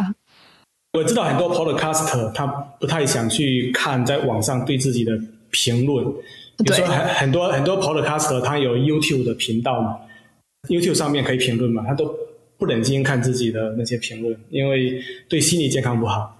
对啊，我一开始的 一开始的时候确实是会挺揪心的嘛，就是别人就是明明我又没做什么不好的事情，你为什么要这样对我这样？但是但是后来看开了，因为这种因为大部分的人是好的，大不不能说因为因为有一两个人无理取闹，然后你就放弃了那大部分这么这么对你这么友好的用户对你的期望，对吧？所以碰到这种。发邮件过来就是无理取闹来骂或者什么的，可以可以直接忽略，就是拉入那个那个那个垃圾箱，然后就 move on 了。对，嗯嗯，对，我记得我有一期节目的嘉宾 Rick，他自己也在做一档播客，是关于开源方面的内容。然后他说，做播客你获得听众的喜欢，真的是一个比较私人的事情。可能听众会因为主播今天的声音他不喜欢，他就忽略掉你了，嗯，以后也不会回来听了，是就是这么的主观，对，所以可能真的不用太在意，嗯，我记得你在哪里讲说你会亲自回复百分之九十以上的邮件。哦哦，对，就是在回复邮件的尾巴里面有这句话。是。啊，然后我想问，在这些邮件沟通中，有没有一些让你觉得印象深刻的内容？啊，除了刚刚说的那些负面的回复啊，有没有一些温情的时刻、感动的时刻？很多啊，就是再次感谢神奇的互联网，确实是很多机会都是通过邮件来的。像呃，刚才有提过，就是说我们公司有有两个投资人，嗯，他们都是在网上找到 Listen Notes，然后发邮件过来联系，说他要投资。这种请求每隔一段时间都会有，都会有。然后至于用户的话，呃，有很多高中的老师发邮件过来说，他们上课的时候用 Listen Notes 在在找 Podcast，还 curate playlist 给他们学生。就是在课堂上你要讲一个历史事件嘛，你会给学生开一些书的清单，或者给他们一个 playlist，把 Podcast 加进去。然后学生就能够听 podcast 了解某个历史事件，对，这种我就觉得挺好的。不是我们做的这个事情，这这家公司对社会还是有一点产生一些价一些价值的嘛，对吧？尽管没有说改变世界还是怎么样，但是在互联网的小角落也是发挥着一点点的价值。这也是我就是能够坚持做下来的一个一个原因。嗯，对。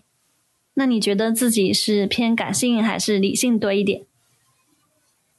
呃，年轻的时候比较感性，现在比较理性。嗯，年轻的时候都比较比较敏感嘛，比较卷，比较喜欢跟人家比较，因为可能在学校的环境难免是会相互相互比较的嘛。那现现现在感觉现在挺好的。对，嗯，所以我想这些邮件，不管它是正面还是负面的，也都不太会影响你的节奏了。对啊，这是生活的一部分嘛，人生的一部分嘛。对，That's life。对啊，对，有有很多不完美的事情，那可能有的人他只是今天哦心情不好，然后他也找一个找个出气筒，然后就发了一个邮件。其实我们这种做这种线上的这种这种生意。沟通都是通过邮件，已经很好了。你看线下的那种商店里面的那些服务员，那些每天都要面都要看人的脸色，那那他们他们才叫辛苦。我们这种不算什么。是的，其实经营公司会涉及到多个方面，除了你刚刚说的客服，就是回复邮件，还有产品设计、技术、财务、法律这些部分。嗯，你在这些工作上会怎么分配自己的时间呢？可以分享一下你的工作日常是怎样的？就是现在，现在其实是创业非常好的一个时代，因为很多东西你都可以外包出去。像经营我们这种公司的话，呃，客服我是自己做，然后产品编程自己做。那设计的话，我有两三个经常合作的设计师，就分别不同的内容，有有 UI 设计的，有做插画的。然后这些这些的话，如果我有需求，我就联系他们，就按项目结账。他们不是我的员工，但是我们是一种合作的关系。然后财务的话，什么叫财务？就是记账吗？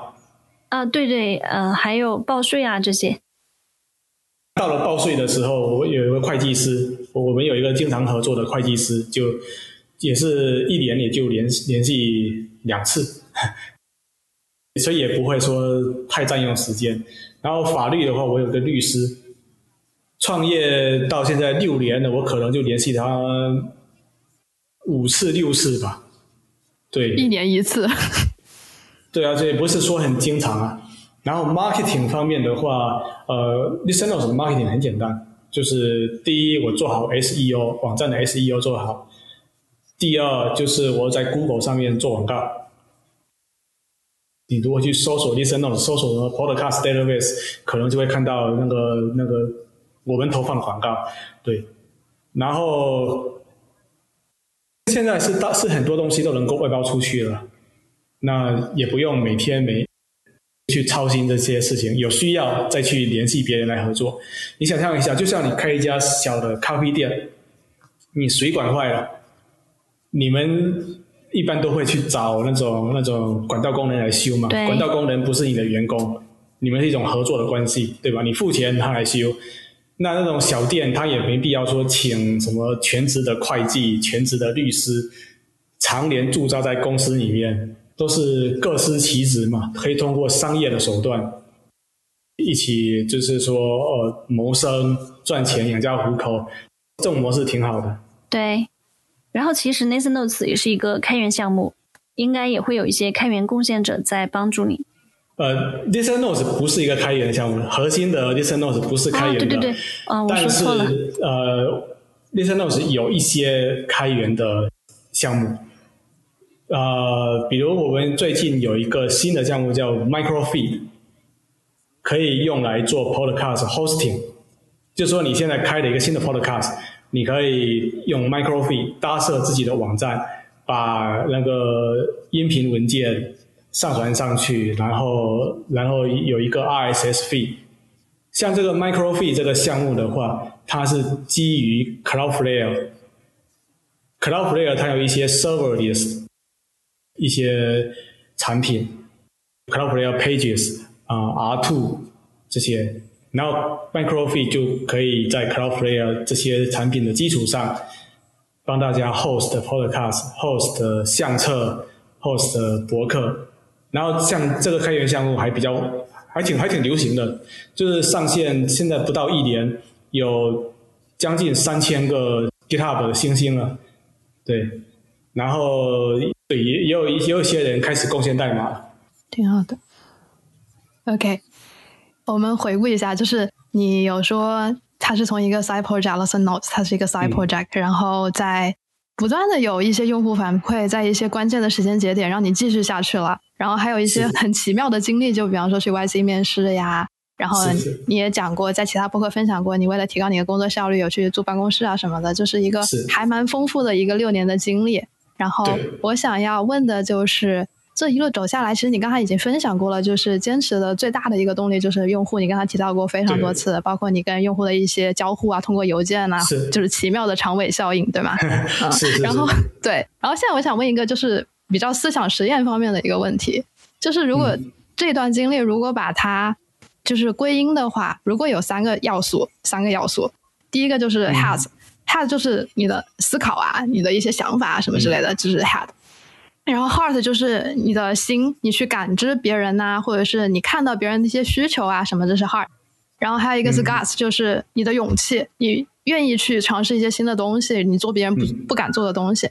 你觉得这个 head、heart 和 guts 是哪个要素更重要的推进你把这件事情做下去？是三个一定要选一个，还是说可以你可以都说，对，随你。呃，head 是什么？head 是说靠自己的思考、聪明才智吗？对对，类似的，或者你可以自己定义 head 也行，反正就是有 head、把 heart 和可以可以。把可以把 head 呃排除掉。OK，、呃，对我感觉这个不是什么聪明才智方面的，我感觉 heart 呃我是比较有共情能力啊，会站在呃客户的角度去想，因为我自己也是别人的客户嘛。然后 gas 就是勇气，呃，嗯对。我我倒是不是觉得我有什么勇气，我是觉得我经常会盲目的乐观，就是因为我很多决定都，就是人生的很多比较大的决定，其实都不是经过深思熟虑的，都是比较就是一拍脑门子就就决定的，因为也也没有说很很害怕会出现什么特别糟糕的结果，就大不了就再换一条路走呗，就嗯，OK，那这个乐观其实是你觉得你永远都是有机会的，对吗？你觉得？对啊，因为我是觉得大方向上，但我这样讲可能就是显得好像我的指点江山什么的。我是觉得大方向上，人类的文明嘛，是往一个好的方向在在走的。你想想看，我们现在生活的时代多么好，我们普通人比起两百年前的国王、皇帝生活的的水准要高很多啊。那以前的皇帝，他们喝的水也不是纯净水，吃的东西还有食品安全问题。也没有手机，然后出行的话也不能说坐飞机。现在的话，你要横跨太平洋，也才十二个小时，对吧？嗯，然后顺丰的话，横跨太平洋只要八小时，所以这个这个我们一直在共享人类科技就是带来的便利，所以我感觉作为个体的话，在这么一个环境中，呃，我们的下限呢，就是说再惨不会说惨到哪里去，所以不管怎么样，还都是有机会，就是首先你生活能能够能够保障起来。尤其是如果你有你有读过书，你有一技之长，会编程，或者有什么技能，肯定能够能够活下去的。我是这样想的。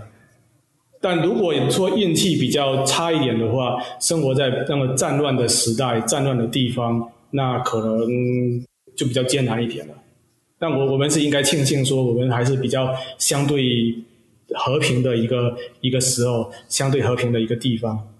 哦，了解。OK，其实你在其他的播客接受采访的时候，也会说，Listen No，他现在能够做成现在这个样子，他成为你的嗯 lifestyle 的 business，嗯，主要是归功于这个运气。那我可以理解，这个运气就是你刚才说的这个时代还不错，就是大家的底线都会比较低。是啊，是啊，哦是啊。啊，因为我我想象一下，如果二十年前来做一个像 Listen Notes 一样的东西的话，成本是很高的。首先，你至少要融资一两百万美金，干嘛呢？你要买机器，要自己搭 data center，搭完了之后，然后再开始做。那做起来的话，可能做了两个月，你发现不合适，做不下去了，那那那钱就白花了。现在的话，你可以用 cloud computing。最开始 Listenos 的服务器就三台。十块钱一个月的服务器，所所以所以这 c y p r o j e c t 是完全掏得起这个钱的。然后还有很多的开源的软件。如果是二三十年前你要创业，你要买数据库，要跟 Oracle 买数据库，那都是大几十万、上百万的这这个投入要先下去的。那现在我们可以用开源的数据库，像 Postgres，我们用 Postgres，然后搜搜索引擎用的是 Elasticsearch，这些都开源，都是免费的，这是很神奇的事情啊！就是成千上万个程序员，他们免费的付出自己的劳动，做了这种写了这些代码、这些知识的结晶，你就能够免费拿来用。嗯这真的是很很神奇的一件事情。嗯，对，包括你刚才说，就是包括财务呀、法律啊这些东西，也可以外包给其他人啊。是啊，所以这样子一个人的公司就成为了可能，对吧？是啊，是啊现在创业的成本是很低啊。嗯，那其实现在就是大家其实还是一个非常焦虑的一个状态嘛，就是因为疫情嘛，然后嗯还有就是经济形势好像不太好，还有国际关系也好像比较紧张。那你觉得你依旧坚持，就是觉得这个环境还是好的？OK，短期的波动就是很短的时间内，在某些局部地区，可能甚至会出现文明的倒退。这个人类历史上其实发生了很多次，但整体的方向是好的。像刚才你讲，疫情好像很惨，疫情好像全球经济打击很大，但是疫情一过，突然间 AI、ChatGPT 就火了，就感觉好像这个科技前进的脚步从来就没有因为这些事情停下来。嗯，对吧？所以我我对未来是相当乐观的，整体大的方向是相当乐观的。哎，听上去感觉你真的是一个挺乐观的人，就是永远会看到那个那个 bright side。对，感觉这个可能是一个比较适合创业的特质吧，我自己个人推测哈。对，基本上创业的人，他确实是一定要一定要相信明天会更好，要比较乐观的。嗯不然你如果前怕狼后怕虎的话，就是很多其实创业很多决定的，不是说你深思熟虑之后才做出来的，很多时候就就是一定要一拍脑袋就做了。然后，因为你如果想太多的话，最后你会说服自己不要做。我讲个故事，我二零一六年的时候辞职以前几个月，我请了大概半个月的假，就是做 side project 啊，或者说出去旅游，因为那时候工作很长时间，想要休息一下。然后我跟一个同学，呃，去西雅图找一个同学，然后我们就聊了两天的时间，整整两天，就是聊说有什么创业的想 idea 可以做起来，而且还能够躺钱。就是说做到一定程度之后，你可以就是说用很少的时间，然后能够赚很多的钱，这样子。聊两天，我们得出什么结论？因为每次我们如果提出一个 idea 的话，我们会想办法去消灭它，就是说这个不可行，因为一二三四这些因素，所以不可行。然后提出另一个想法，好，一二三四这些是不可行的。就是说，你如果是一种悲观的态度来看待这种就是创业的想法的话，呃，寸步难行。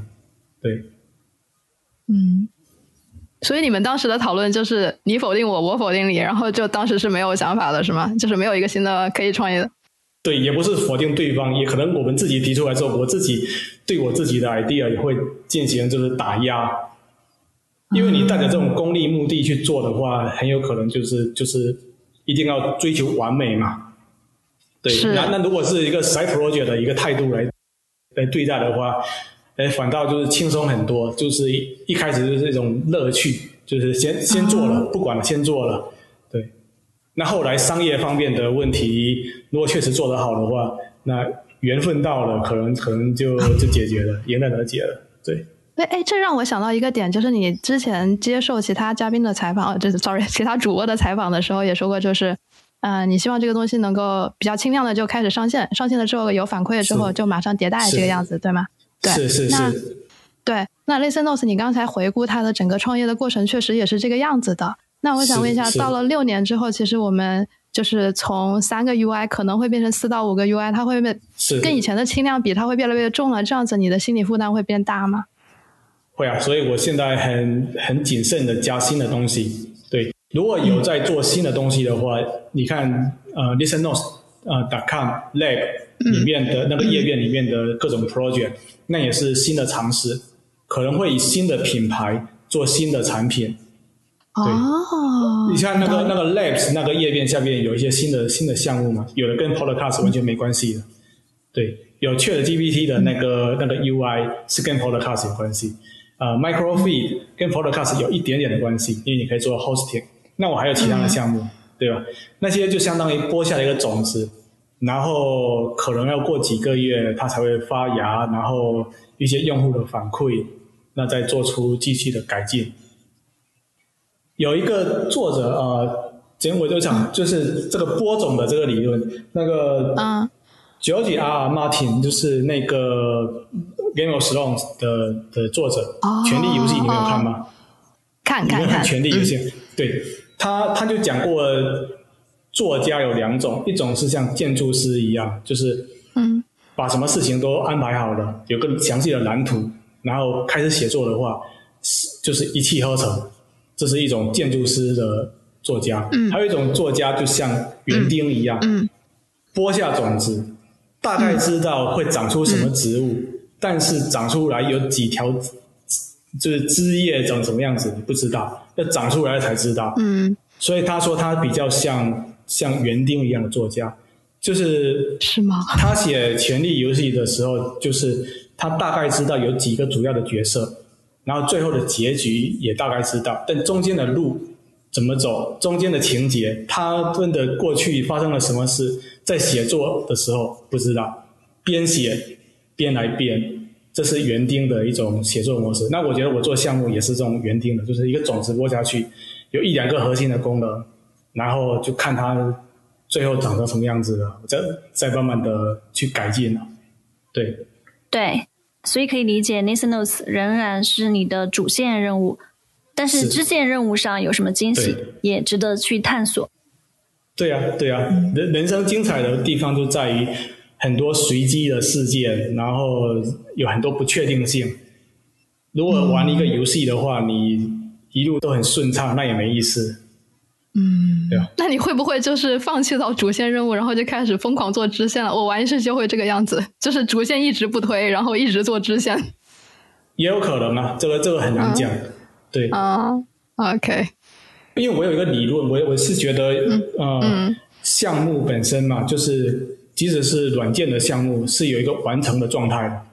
嗯，很多的我们可能会会抱怨说，为什么有的 App。有的网站越用越难用，就是它加了很多很多乱七八糟的功能。对，他们加那些乱七八糟功能的目的是为了争取新的用户，他们把新用户看得比老用户还要重要。嗯，因为这种这种有巨额融资的公司，它一般是以争取新用户为主，因为用户的增长才能够融到钱，才能够有好的估值之类的。嗯，那我我们这种小生意的话是比较看重老用户的，所以我是觉得，就即使是软件产品做到一定的程度，可能是要画上句点，是一个有一个完成的状态。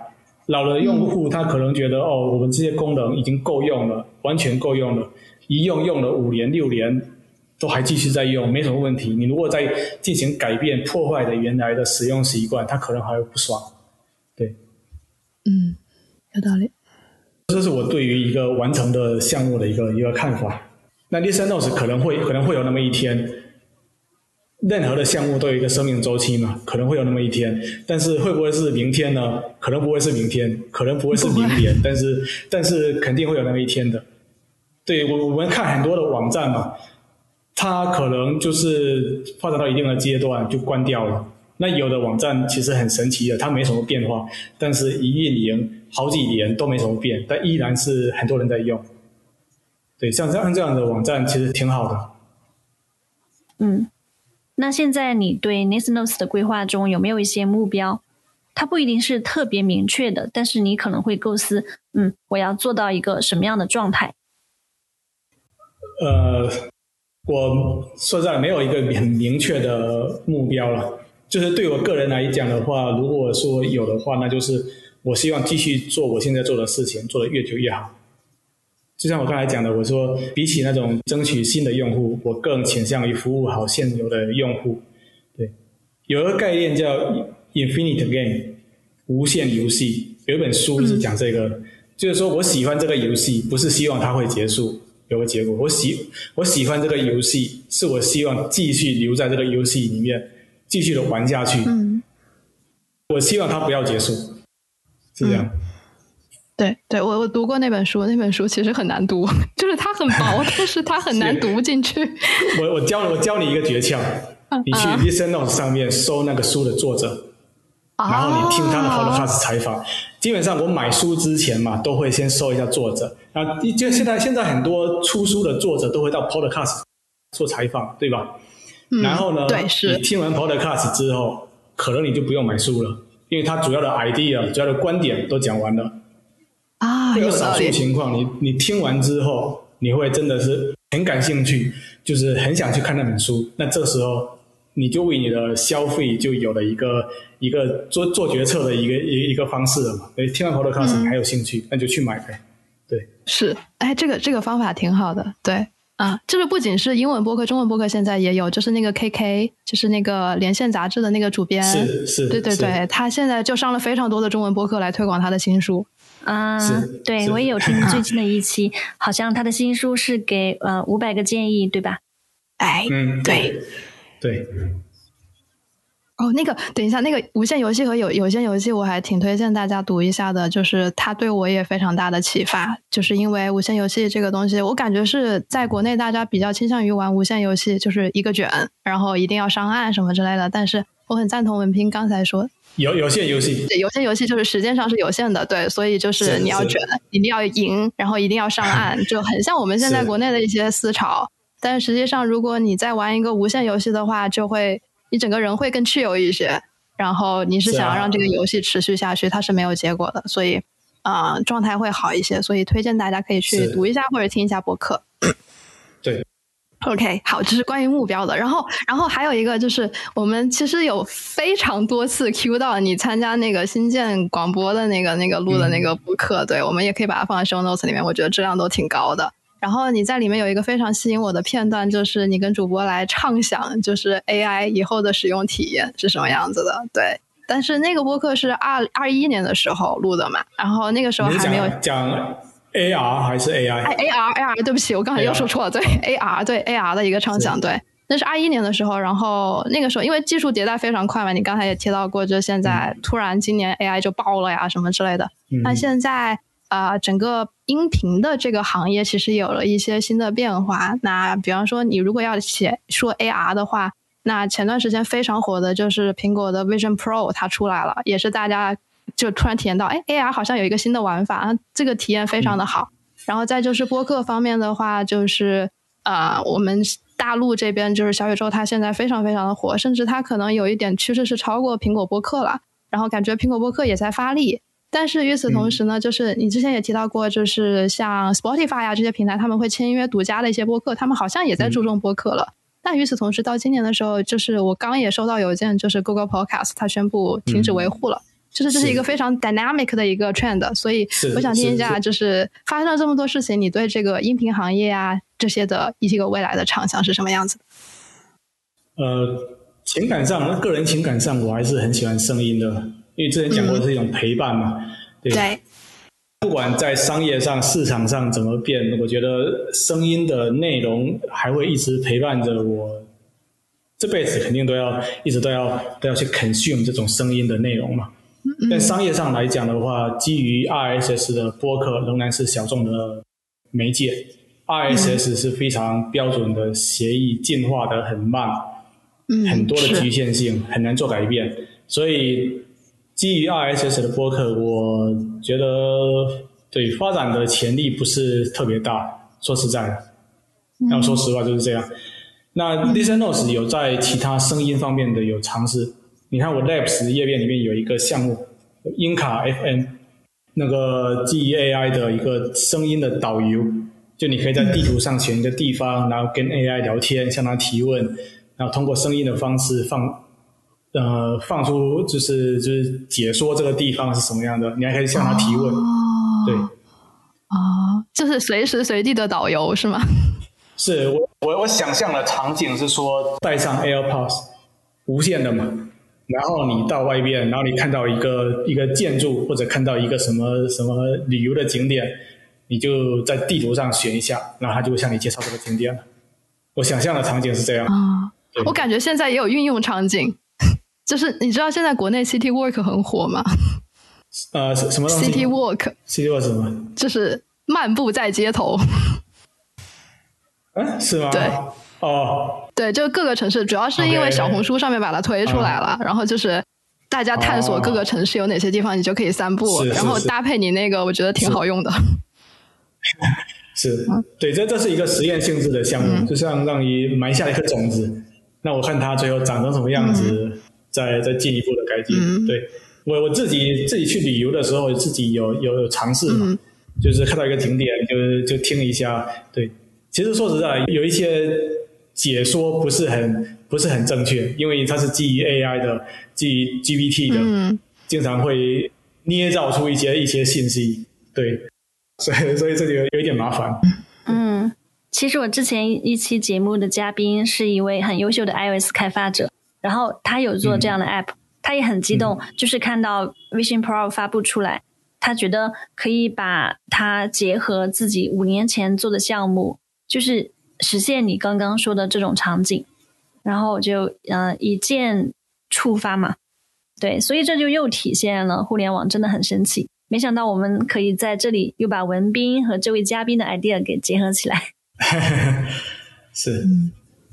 OK，好，那接下来我就想要聊一个，就是跟你本人还有这个 Listen Notes 还有播客的关系没有那么大，但是我很感兴趣的点，就是对上一次见面的时候，就你随口提了一句康熙，对，然后然后因为有吗？我我我我说了什么？我不记得了，但是你提到这个关键词，我就记得这个关键词了，对，然后 然后因为这个这个我脑海里的小灯泡就亮了，因为就是康熙，就是我学生时期，包括现在的电子榨菜。榨菜，对，就是对，我就没事儿，我就会拿出来配饭对对对对对对，没事儿就会拿出来看。他小时候对我影响非常大，就是因为那个时候感觉就是台湾那边的综艺节目，他可能更放得开一些，他会聊一些东西，好像是大陆看不到的。对，想问一下你的康熙体验啊，我的康熙体验。哦，我读大学的时候比较常看康熙来了，零四到零六年吧。啊，那几年他采访的人也比较有意思。对，那后来我不太看了。后来，你你看，康熙来了对于小 S 跟跟蔡康永来讲，也是一个做了好几年的项目嘛。是这个项目，你看他做到最后也挺累的。到最后几年，他们的就是。感觉在节目上面的，就是表现出来的那个状态，跟前几年也是差别挺大的，就没那么好了，因为也也疲惫了嘛。是。那最后这个节目也关了。对对对。所以这做任何的项目都是这样，你做一段时间之后，能够长久的做下去，持续的有动力，有兴趣做下去，这个是很关键的。嗯，是，这也是你刚才说的，就是任何的东西都会有一个它的生命周期嘛，对吧？是啊，是啊。对，OK，好。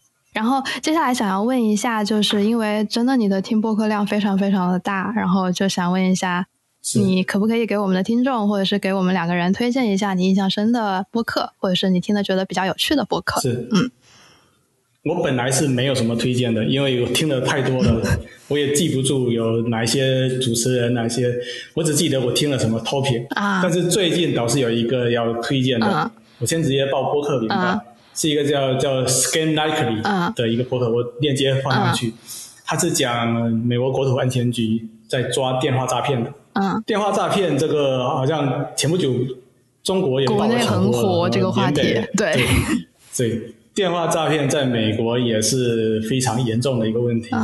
我正好两星期前近距离接触了电话诈骗，就是说接到一个伪装的非常好的 IRS 来的诈骗电话。IRS 是美国的的那个国税局，全美国人最害怕的的那个政府机关就是 IRS。他们有自己的武装，他们很厉害，天涯海角都能把你抓到。然后。这个诈骗电话打来之后，电话显示的还是那个 IRS 的电话号码，你在网上能查得到，但是几分钟之内是很难判断出到底是真的假的。所以，所以不要以为说受教育程度多高或者永远不会被骗，这个一定要多加小心，一定要多了解一下诈骗的，就是骗子的伎俩。然后这个播客呢，这个播客就提供了大家一些知识，所以我就。让大家去听，就是甄别骗子的一些知识，还有他们的一些诈骗技巧嘛？讲说他们是怎么怎么抓到这个电话诈骗的人的，真的抓到人的。这种电话诈骗，它在对于在美国的移民来讲的话，以前是很经常会说：“哦，我是移民局的，你犯了什么事，然后你要交什么钱，不然你会被驱逐出境。”然后你新来新来的移民嘛，会害怕，然后很容易就就上当受骗。然后呢？后来他骗子就进化到就是说伪装成 IRS，因为大家都很怕 IRS 嘛，他就利用这种这种恐惧的心理，对。然后以后还会还会还会有新的新的伎俩，但是说电话诈骗这个不是说离我们很遥远，不要以为你任何人可以免疫，任何人都不能免疫，他总能抓到你一个弱点的，是。这个播客里面分享都是真实的案例是吗？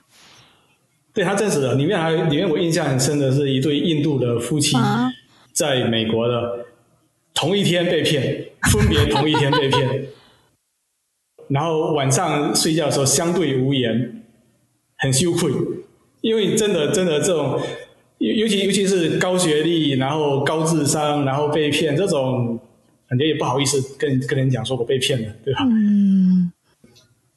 你们有什么听到有趣的播客？最近啊，帕帕鸭刚刚讲他的入门播客是得意忘形，然后我想推荐的播客啊，当然首先是 Freako Camp，另外有一个是不合时宜，特别是有一个系列在异乡，因为他们几个主播是在国外，他们会讲一些我没有接触到的风土人情文化以及当地的社会现状，我会比较喜欢听那样的，对。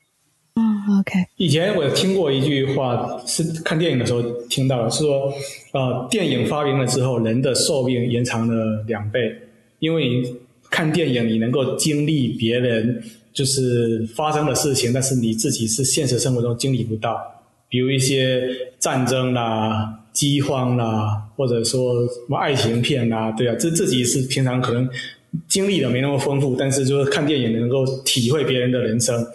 我觉得不管任何的媒体都是有有这样的功能的。是的，Podcast 也是啊，就是说你可以听一些故事，听一些人分享经历。那自己即使没有没有亲身经历的话，但是也算在耳朵里面、在头脑里面经历了一遍，这也挺好的。嗯嗯，是是。Podcast 里面很很热门的一个类别就是 True Crime，真实犯罪。对。对，就是西方的女性都很喜欢听 True True Crime，就是女性听众的比例非常高。我我不知道，不知道东方的女性有没有，就是你你们会不会听？现在它开始变火了，现在就是有一个中文的，也是讲这种犯罪的这种实际犯罪的一个叫《黑猫侦探》什么的，就还挺火的。他也在做那个收费内容了。就就是这种出苦难，可能就是别人就是你现实中不会经历这种出苦难，大部分人大概率不会经历到这种这种犯罪的事情。但是你我们听可能有猎奇的成分，也有就是说学习，就是说一些预防以后碰到犯罪的情况，就是长长长经验经验教训，然后以后看看能不能避免遇到这种这种东西。我比较偏向于前者，就是猎奇。猎奇，对对对，对，因为它就是内容很抓马嘛，然后就会让你的肾上腺飙升，你就会觉得哎，听上去感觉挺爽的。就是如果消遣用的话，对。然后你刚才说增加生命体验这件事情，其实中文播客还有一个挺火的，也是增加生命体验，就是那个故事故事 FM。故事 FM 我也对对对，然后还有那个天才捕手，他们都是采访，就是比较那种 niche 的，对。我也有听天才捕手，对对，就就是那种比较小众的职业呀，或者那些比较猎奇的一些经历，对吧？嗯，是是，对。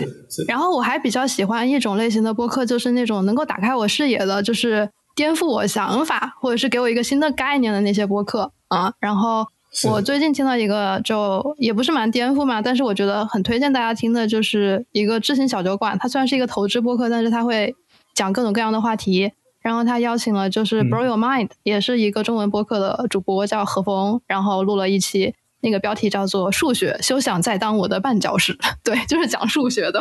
嗯，好，就是因为我我个人的背景，我是一个文科生，所以数学永远是一个绕不开的 blocking point。对，就是，哎呀，包括是女性，就总是从小的经历就会说你肯定学不好数学的，然后数学太难了什么之类的，就是这个打开方式不对，导致数学。在很长的一段时间之内是我的一个阴影，但是就是因为听播客，然后接触了不不一样的想法，然后包括自己在学编程，就好像换了一个打开数学的方式，就觉得它没有那么难呀，我可以学得很好呀，对，就就挺好的这个体验。嗯，我要讲的是，大家不要把数学看得太重，就是编程，包括以后工作中用到的数学，其实都很浅显，就是没有大家想，以前不知道以前。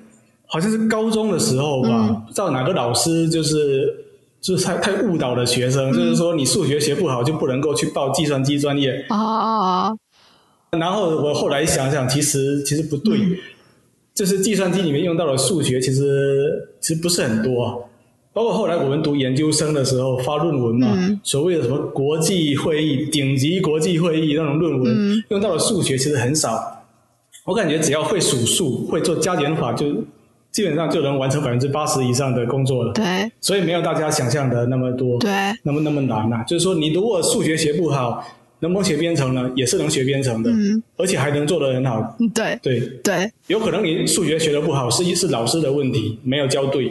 那你后来学编程的话，你你会按需去学一些要用到的数学。数学的领域很大，跟计算机科学的领域一样，也是很大。对。然后我们每个人，其实你职业生涯来讲的话，你专注的那一部分很小。嗯。如果碰巧你碰到那个小的领域，你做得好的话，那你其他的其实可以不用太太纠结了。嗯。对。对你，你刚刚说的特别好，就是按需学这个打开方式，对于我来说是非常受用的，就觉得哎，数学没有那么可怕，甚至它非常有趣。嗯。然后还有一个，你刚才讲可能是老师讲的不好，对，就是老师讲的不好，对，对啊，对，嗯，因为小时候，包括我认识很多人数学不好，他们会觉得我学数学没用啊，就是有什么用？我平常用到数学就平常出去买菜，现在还用支付宝，不用我自己算了，对吗？对，对，但是实际上，其实数学对日常生活的应用还挺多的，嗯，就是如果老师的打开方式告诉你怎么把一些概念啊运用到。你的实际生活，我觉得都挺好的，所以很推荐大家也听一下那个播客，它里面的一些案例都非常的有趣。嗯，好的，谢谢帕帕鸭推荐啊。那我们今天的聊天非常的开心，特别感谢文斌分享这么多的经历和思考，相信这些内容也会给我们的听众带去启发和动力啊。那在节目的末尾，我们还有什么想要分享的吗？呃，整个聊天聊下来的时候，我有一个还蛮深的体会，就是因为我以前我在正式跟文斌对话之前，我有一个非常大的困惑，就是他为什么觉得都是运气？他的运气有多好？就是他对运气的定义到底是什么？然后听你这么一分享，就是你觉得运气是这个时代、这个环境提供的，以及你乐观的心态，包括再结合看到现在 Listen Now 做的现在这个样子，我觉得就很大程度上解答了我的困惑。然后我觉得，就是这个乐观的态度也是还蛮值得我去学习的。嗯，这是我的一个收获。很开心能能能来这里接受采访。我一直作为 Free Code Camp 的朋友存在了好几年，然后你们做了这些事情，就是教别人编程，引导别人的职业生涯，这是很有意义的事情。Free Code Camp 里面的 Free 除了免费的意思之外，还有通往自由的道路。编程是通往自由的道路。赞同。希望这个采访对一些比较年轻的朋友有有一些帮助。嗯，你说编程是通往自由的道路。我觉得这句话可以呼应你在一期播客节目里面说的，播客是一种自由。播客也是。然后我刚刚说听一些播客能够让我感受到其他地方的文化，但是 Listen Notes 为我打开了对于播客本身作为一个领域、一个行业的想象力。感觉你是在引领这个领域向前，可能这对你来说也是一个不断发现的过程，因为你在为不同领域的客户提供服务。啊，然后会不断的发现哦，原来我们的产品、我们的 API 可以被拿去做这些事情。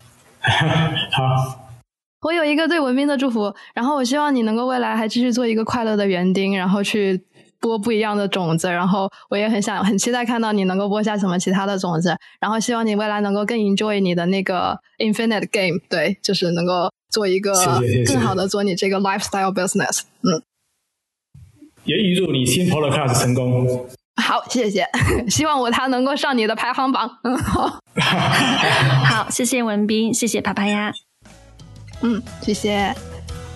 谢谢收听，希望这期节目带给你启发和动力，期待你把它分享给更多朋友。下周见。